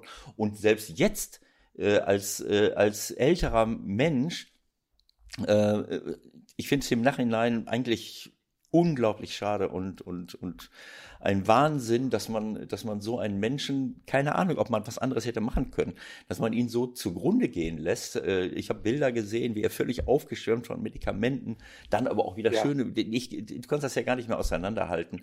Äh, Bilder, wo er jung äh, oder wo er, sagen wir mhm. mal, fitter aussieht. Aber es, es ist für mich eigentlich eine Tragödie, so ein bisschen im, insgesamt bis, gesehen. Bist, bist, bist, du noch, bist du noch an ihn rangekommen in den letzten Jahren? Hast du es versucht? Äh, ich habe ich es versucht öfters mal. Es war sehr schwierig. Äh, ich hatte einmal einen, einen, Termin mit ihm gehabt hier in Madrid. Er war dann, er kam ja öfters auch mal hier nach Madrid, so zwei, drei Tage, hat dann mal Real Madrid angeschaut im Stadion und so weiter. Komischerweise, äh, er kam eigentlich immer nach Madrid, mhm. nie nach Barcelona. Komisch, das war auch immer so eine Sache. Also wenn er nach Spanien kam, mhm. kam er eigentlich nach Madrid. Ja. Mhm. Und dann ist er ins Bernabeu-Stadion, hat da die Spiele angeschaut, war er zwei, drei Tage, da haben wir natürlich alles wieder von ihm gesehen und gehört. Und da hatte ich einmal äh, einen Termin mit ihm, weil wir uns wirklich lange nicht mehr gesehen hatten. Und da kam aber leider was dazwischen und äh, dann ging das wieder nicht. Dann er lebte ja längere Zeit in Dubai, hatte seine Residenz gehabt und war dann auch mal vor Ort und ausgerechnet in der Zeit ist er zum Karneval nach Argentinien geflogen und habe ihn dann wieder nicht getroffen. Also wir haben ein bisschen Pech gehabt in den letzten mhm. Jahren. Du wirst es nicht glauben, ich habe Diego zum letzten Mal mehrere Tage gesehen bei der WM in Deutschland. Wahnsinn. Äh, Wahnsinn. Das ist schon ein paar Jahre her. Also ja. da haben wir fürs Fernsehen gearbeitet, ich fürs mexikanische Fernsehen, Diego auch für eine andere Fernsehanstalt. Und da war ich mit Gabriel Batistuta. Wir haben versucht, du wirst es nicht glauben, vier Wochen lang haben wir versucht, Diego mit zum Golf zu nehmen. Er hat damals schon Golf gespielt. Mhm. Ja, und äh, ich habe mit Batistuta fast jeden Tag gespielt. Wir hatten da unsere Sendung nachts um 3 Uhr bis 6 Uhr durch die Zeitverschiebung in, in Mexiko und hatten den ganzen Tag frei. Und äh, wir haben es nicht geschafft. äh, das mhm. kommt auch noch dazu. Da haben wir nicht drüber geredet. Diego war auch ein mehr ein Nachtmensch als ein Tagesmensch. Also bei Diego fing der Tag erst mal mittags an, ja, mhm. so wie so wie im Orient da bei den Emiraten und so weiter. Ja. Und äh, so haben wir ihn auch nicht äh, zu sehen bekommen in der Zeit, aber aber zum Teil ein paar Tage mal abends. Abends ging das alles, ja, da konntest du Diego dann egal wo treffen, wenn die Spiele vorbei waren oder sowas. Und äh, das war dann leider das letzte Mal. Okay. Also ich, äh, wir sind äh, super dankbar, äh, Bernd, dass du, dass du uns allen so einen, ähm, ja, fast schon intimen Einblick auf, auf deine Erfahrungen mit, mit Diego geben konntest und, und dazu beigetragen hast, die Erinnerung an ihn hochzuhalten. Der, der, der große Respekt, mhm. den du vor ihm hast, den, den hast du geäußert und ich glaube, wir alle können uns nur verneigen vor ihm als, als Fußballer äh, ja. aber, aber auch vor ihm als Mensch für, für das, was er ja äh, auch ertragen musste oder mhm. vielleicht sogar erleiden, ja. denn das, das, ist ja eine, eine, eine Plastikwelt, das macht sich da draußen, macht sich gar keiner eine Vorstellung davon. Weltbekannte Leute, die viel Geld verdienen, die jeden Tag im Rampenlicht stehen, äh, diese, vor dieser Herausforderung, damit zurechtzukommen, stehen ja alle Leute. Äh, äh, und du siehst ja auch gerade bei weltbekannten Schauspielern, wie oft da Leute in Drogenabhängigkeit hineinrutschen, diese eine Rolle zu ja. spielen ihr ganzes Leben lang. Also das ist für mich, dafür verneige ich mich, also ich persönlich vor, vor Diego und ich bin super dankbar, äh, dass du, dass du uns diese Einblicke hier ermöglicht hast. Und, und eine Frage hätte ich dann doch noch zu, zu der Thematik. Ähm, davon hat man relativ wenig gehört. Ich glaube, er hat auch relativ viel abgegeben. Ja, also er hat, glaube ich, in der Heimat viel gemacht. Er hat, er hat in Neapel viel abgegeben. Hast du davon auch was mitbekommen? Äh, ja, weniger, weniger. Aber ich weiß das. Ich habe das gehört äh, von Freunden und so weiter. Ja, das war, war auch ein Naturell von Diego. Ja, er, er wusste immer. Also eins muss ich sagen, er wusste auch immer, wo er herkam. Mhm. Ja, natürlich hat er diesen Trubel gehabt und wusste, wer er war und dass er ein Weltstar war, aber, aber Diego war auch einer derjenigen, der nie vergessen hat, wo er herkommt und war auch dann für diese Leute da. Und wenn du heute mal äh, Argentinien mal nimmst, äh, ich sage mal, drei Viertel der ganzen Fans sind diese Leute, die aus dieser Gegend kamen oder mhm. kommen, wo er herkam. Ja, da, er war für sie der Präsident oder der, der Gott äh, auf den, den sie haben wollten und, und, an den sie geglaubt haben. Ja, weil er eben auch daher kam, wo sie herkamen. Und äh, da war er immer sehr stolz drauf. Das muss ich auch sagen. Das hat man ihm auch angemerkt. Ja, mhm. und da hat er sich auch immer bemüht darüber, dass das auch immer so bleibt. Und deswegen fand ich das und war für mich auch immer so ein Bedürfnis jetzt in den letzten Tagen, äh, das auch ein bisschen mal klarzustellen. Ja, es geht nicht immer nur um Drogen. Das ist eine andere Geschichte. Ja. ja? Mhm. Äh, da hat er sich eben halt dann, äh, das war eben halt, weil er alleine war äh, mit den Leuten, die er um sich hatte. Die wurde, das wurde natürlich immer schlimmer äh, mit diesem Geschäft und äh, da wurde es noch auch nicht besser und so ist es dann natürlich dann leider auch zu Ende gegangen. Und äh, aber es gab schon den Diego, ja, den wir alle gerne sehen wollten und äh, den wir, mit dem wir gerne zusammen sein wollten, wo wir gute Zeiten verbracht haben und der auch für andere da war. Also den gab es auf alle Fälle und das war eben einfach ein Bedürfnis, so auch mal den Leuten darzustellen. Also es gibt auch diesen Diego Maradona. Ja. Also ich finde das ganz toll, dass du, dass du das gemacht hast, weil das eben auch einer nochmal ein neues Bild nochmal auf Diego äh, gebracht hat. Und ich möchte vielleicht noch eins mhm. hinzufügen. Du hast es gerade gesagt. Drogen, dann schießt er mit dem Luftgewehr auf irgendjemanden und dann gibt's hier ja. was und da was. Das ist so ein, ein, ein Reflex in unserer Gesellschaft, dass man sich immer auf das Negative fokussiert. Das bleibt immer in mhm. Erinnerung und auch in der Berichterstattung ist man dann schnell immer dabei, äh, äh, an, an die Dinge, äh, auf die Dinge sich zu fokussieren, die negativ waren. Aber wo ist das Positive? Ja. Wo ist das Positive geblieben? Und vor allen Dingen, wenn ich dieses Handspiel, alle sagen immer Handspiel, das Handspiel, die Hand ja. Gottes. Äh, ich muss dir ganz ehrlich sagen, äh, niemand hat in all den Jahren davon geredet, wie er verfolgt, gejagt, äh, ja. mit Paparazzis, mit Menschen, wenn er auf die Straße gegangen ist, in den, in den Medien und vor allen Dingen auf dem Fußballplatz verfolgt worden ist. Davon hat keiner geredet. Ja. Er redet immer, man redet immer nur davon, was hat er jetzt gemacht? Er macht Drogen, er macht dieses und jenes, aber er mhm. ist gejagt und verfolgt worden in sein ganzes Leben lang. Und ich muss ganz ehrlich sagen, wenn ich dann so ein Handspiel sehe, wenn ich das jetzt in den Zusammenhang stelle mit allem, was er erlebt hat, was Toni ja. noch gesagt hat, Falkland, Falklandkrieg, von, von den Engländern ja. auch getreten, verfolgt, immer, dann muss ich sagen, an Diegos Stelle wäre mir das scheißegal gewesen, ja, auch mal, auch mal ein Tor mit der Hand zu erzielen, verstehst du? Dann hat er mal ein Tor mit der Hand erzielt, die anderen haben versucht, ihm die Beine kaputt zu treten, aber alle reden davon, dass er ein Tor mit der Hand gemacht hat. Also das ist für mich lächerlich. Ja, da, da, da gebe ich dir voll recht. Das ist, das ist richtig und äh, aber ja. gut, Gott sei Dank können wir darüber reden und, ja. können wir das, äh, können wir da erzählen ja. drüber und, äh, und er kann es nicht mehr. Mir macht es auf alle Fälle riesen Spaß darüber zu reden. Ja. Und er kann es so, nicht mehr. Ja. Fällt dir sozusagen noch noch was ein, was du vielleicht auch ihm hättest noch sagen wollen, wenn du uns erzählt hast, du hast in 2006 im Grunde zuletzt gesprochen, so richtig? Nein, äh, das, das, was, was ich gerne, ich, ich wäre gerne nochmal mit ihm zusammen gewesen und mhm. ich hätte auch jetzt mit ihm gar nicht über gewisse Dinge gesprochen, sondern wir hätten die alten Sachen wieder auf, aufgemöbelt da und drüber gesprochen, hätten drüber gelacht, einfach mal wieder mit ihm eine längere Zeit zusammen zu sein und, äh, äh, wie, und, und aber was ich hatte ja das, habt ihr, das haben, wir nicht, haben wir auch nicht angesprochen, aber das ist so ein Thema, das will ich vielleicht noch mal kurz dazugeben. Wir hatten auch einen gemeinsamen Freund hier in Spanien und wir waren sogar so weit, dass wir Diego eventuell sogar hier nach Madrid holen wollten, äh, damit er behandelt wird dementsprechend. Wir mhm. wussten, dass er da ein bisschen Probleme hatte und äh, da sind wir leider erst nicht mehr dazu gekommen. Das hatten wir geplant gehabt jetzt nach seinem Geburtstag und so weiter.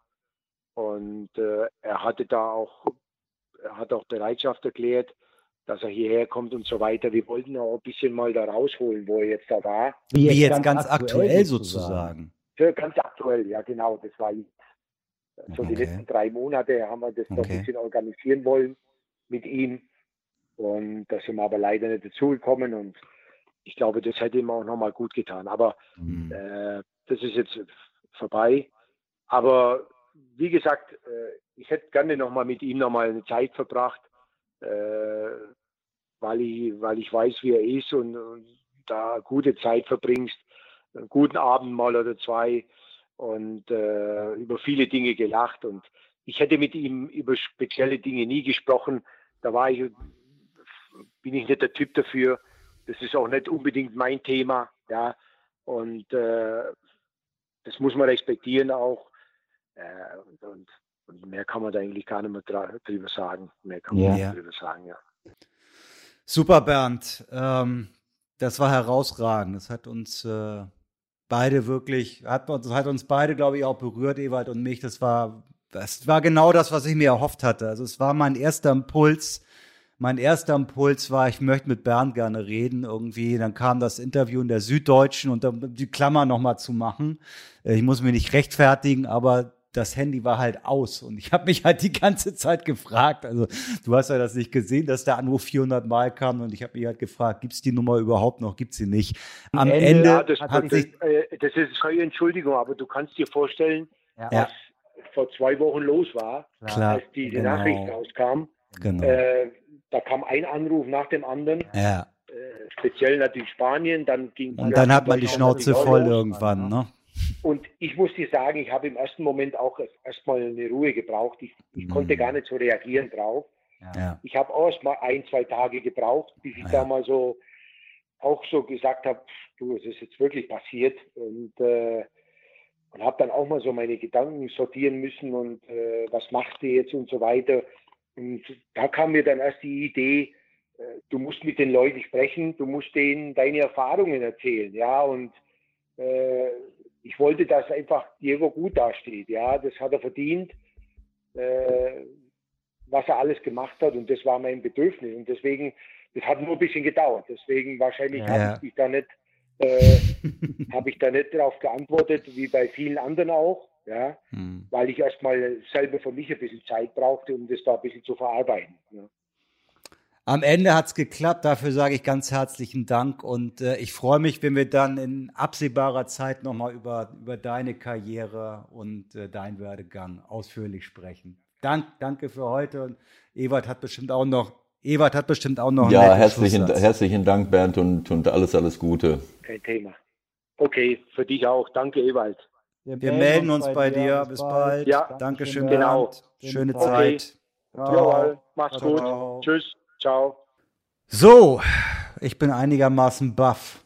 Das war doch deutlich mehr, als ich erwartet hätte. Es hat wirklich äh, unglaublich viel Spaß gemacht, mit, mit Bernd zu sprechen. Und ähm, ja, wir werden in ein paar Wochen uns nochmal mit ihm unterhalten. Wenn ich ehrlich und offen sein soll zu euch da draußen, wir wollten eigentlich auch noch über seine Karriere sprechen, nur das hätte jetzt ehrlich gesagt den Rahmen ein bisschen gesprengt und deshalb äh, bleibt es jetzt bei dieser Spezialausgabe zu Diego Armando Maradona und ich glaube, das ist auch richtig so. Ja, das denke ich auch. Also wir waren beide sehr berührt und ich glaube, dass, äh, dass Bernd äh, hervorragende Beiträge geliefert hat, äh, dass seine Wertschätzung und Liebe zu diesem, zum Diego auch rausgekommen ist und wir ja, das Leben von, von Diego wirklich von verschiedenen Seiten richtig gut beleuchten konnten und äh, sicherlich nicht komplett und vollständig und abschließend, aber ich glaube, dass einiges klar geworden ist und dass wir vor allen Dingen äh, ihm die Ehre erweisen, die ihm auch zusteht. So, die sportliche Seite, Stichwort Foulspiel nicht, rote Karte, nicht rote Karte, hat uns ja unser Freund äh, Patrick Ittrich auch ein bisschen weitergeholfen. Und wir machen ja keine Werbung, also bis jetzt zumindest nicht. Wir sind uns auch nicht so ganz im, im äh, Klaren drüber, wie wir damit umgehen wollen. Aber für eine Sache können wir in diesem Fall mal Werbung machen, oder?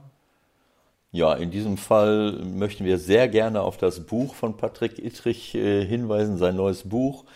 Äh, die richtige Entscheidung, warum ich es liebe, Schiedsrichter zu sein.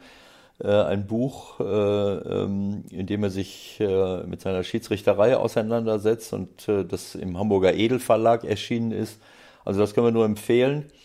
Und uns natürlich bei Patrick bedanken, dass er uns zur Verfügung steht und so unverkrampft und, äh, und äh, ja, sympathisch aus meiner Sicht äh, auch äh, die Schiedsrichterei betreibt, weil ich glaube, dass das etwas ganz Wichtiges ist, dass man aus dieser Ecke rauskommt, äh, immer nur äh, gesehen zu werden, wenn man, wenn man mal eine schlechte Entscheidung trifft. Äh, ohne die Schiedsrichter können wir hier nichts reißen. Und wir sind immer so sehr fokussiert auf negative Dinge im Leben. Äh, äh, und die 90 Prozent, die alle positiv laufen, sieht man nicht. Und das ist bei Patrick meistens der Fall, wie bei allen Schiedsrichtern. Und das haben wir ja auch gelernt im Zuge unserer knallharten Recherche. Wenn wir uns die 80er Jahre Videos, äh, das könnt ihr auch alle nochmal bei YouTube machen, angucken, dann wissen wir, gute Schiedsrichter sind eine ganz gute Sache, die dann vielleicht auch mal das Regelwerk umsetzen. Nachtrag noch zum Buch von Patrick, die Hälfte der Erlöse, also muss schon in den Millionenbereich mittlerweile gehen. Die Hälfte der Erlöse geht an die Sepp Herberger Stiftung. Es ist also auch noch eine gute Tat. Also, das war's äh, mit unserer kleinen oder auch mittelgroßen Spezialausgabe zum Thema Diego. Ähm, Ewald, guckst du trotzdem noch Fußball am Wochenende oder hast du jetzt erstmal genug? Ja, es ist, äh, äh ich kann mich nicht dagegen wehren. muss ich ehrlich sagen. Also äh, irgendwann ist man dann auch, ist der Kanal dann voll, aber so nach ein, zwei, drei Stunden und nach dem einen oder anderen Spaziergang oder äh, ein bisschen Buch lesen und andere Dinge machen, dann komme ich doch immer wieder dahin zurück, dass ich auch gerne Fußball schaue, auch wenn die Zeiten im Moment schwer sind. Dann machen wir das mal und wir hören uns nächste Woche wieder. Schöne Woche bis dahin, gute Zeit und äh, bleibt gesund. Tschüss, tschüss.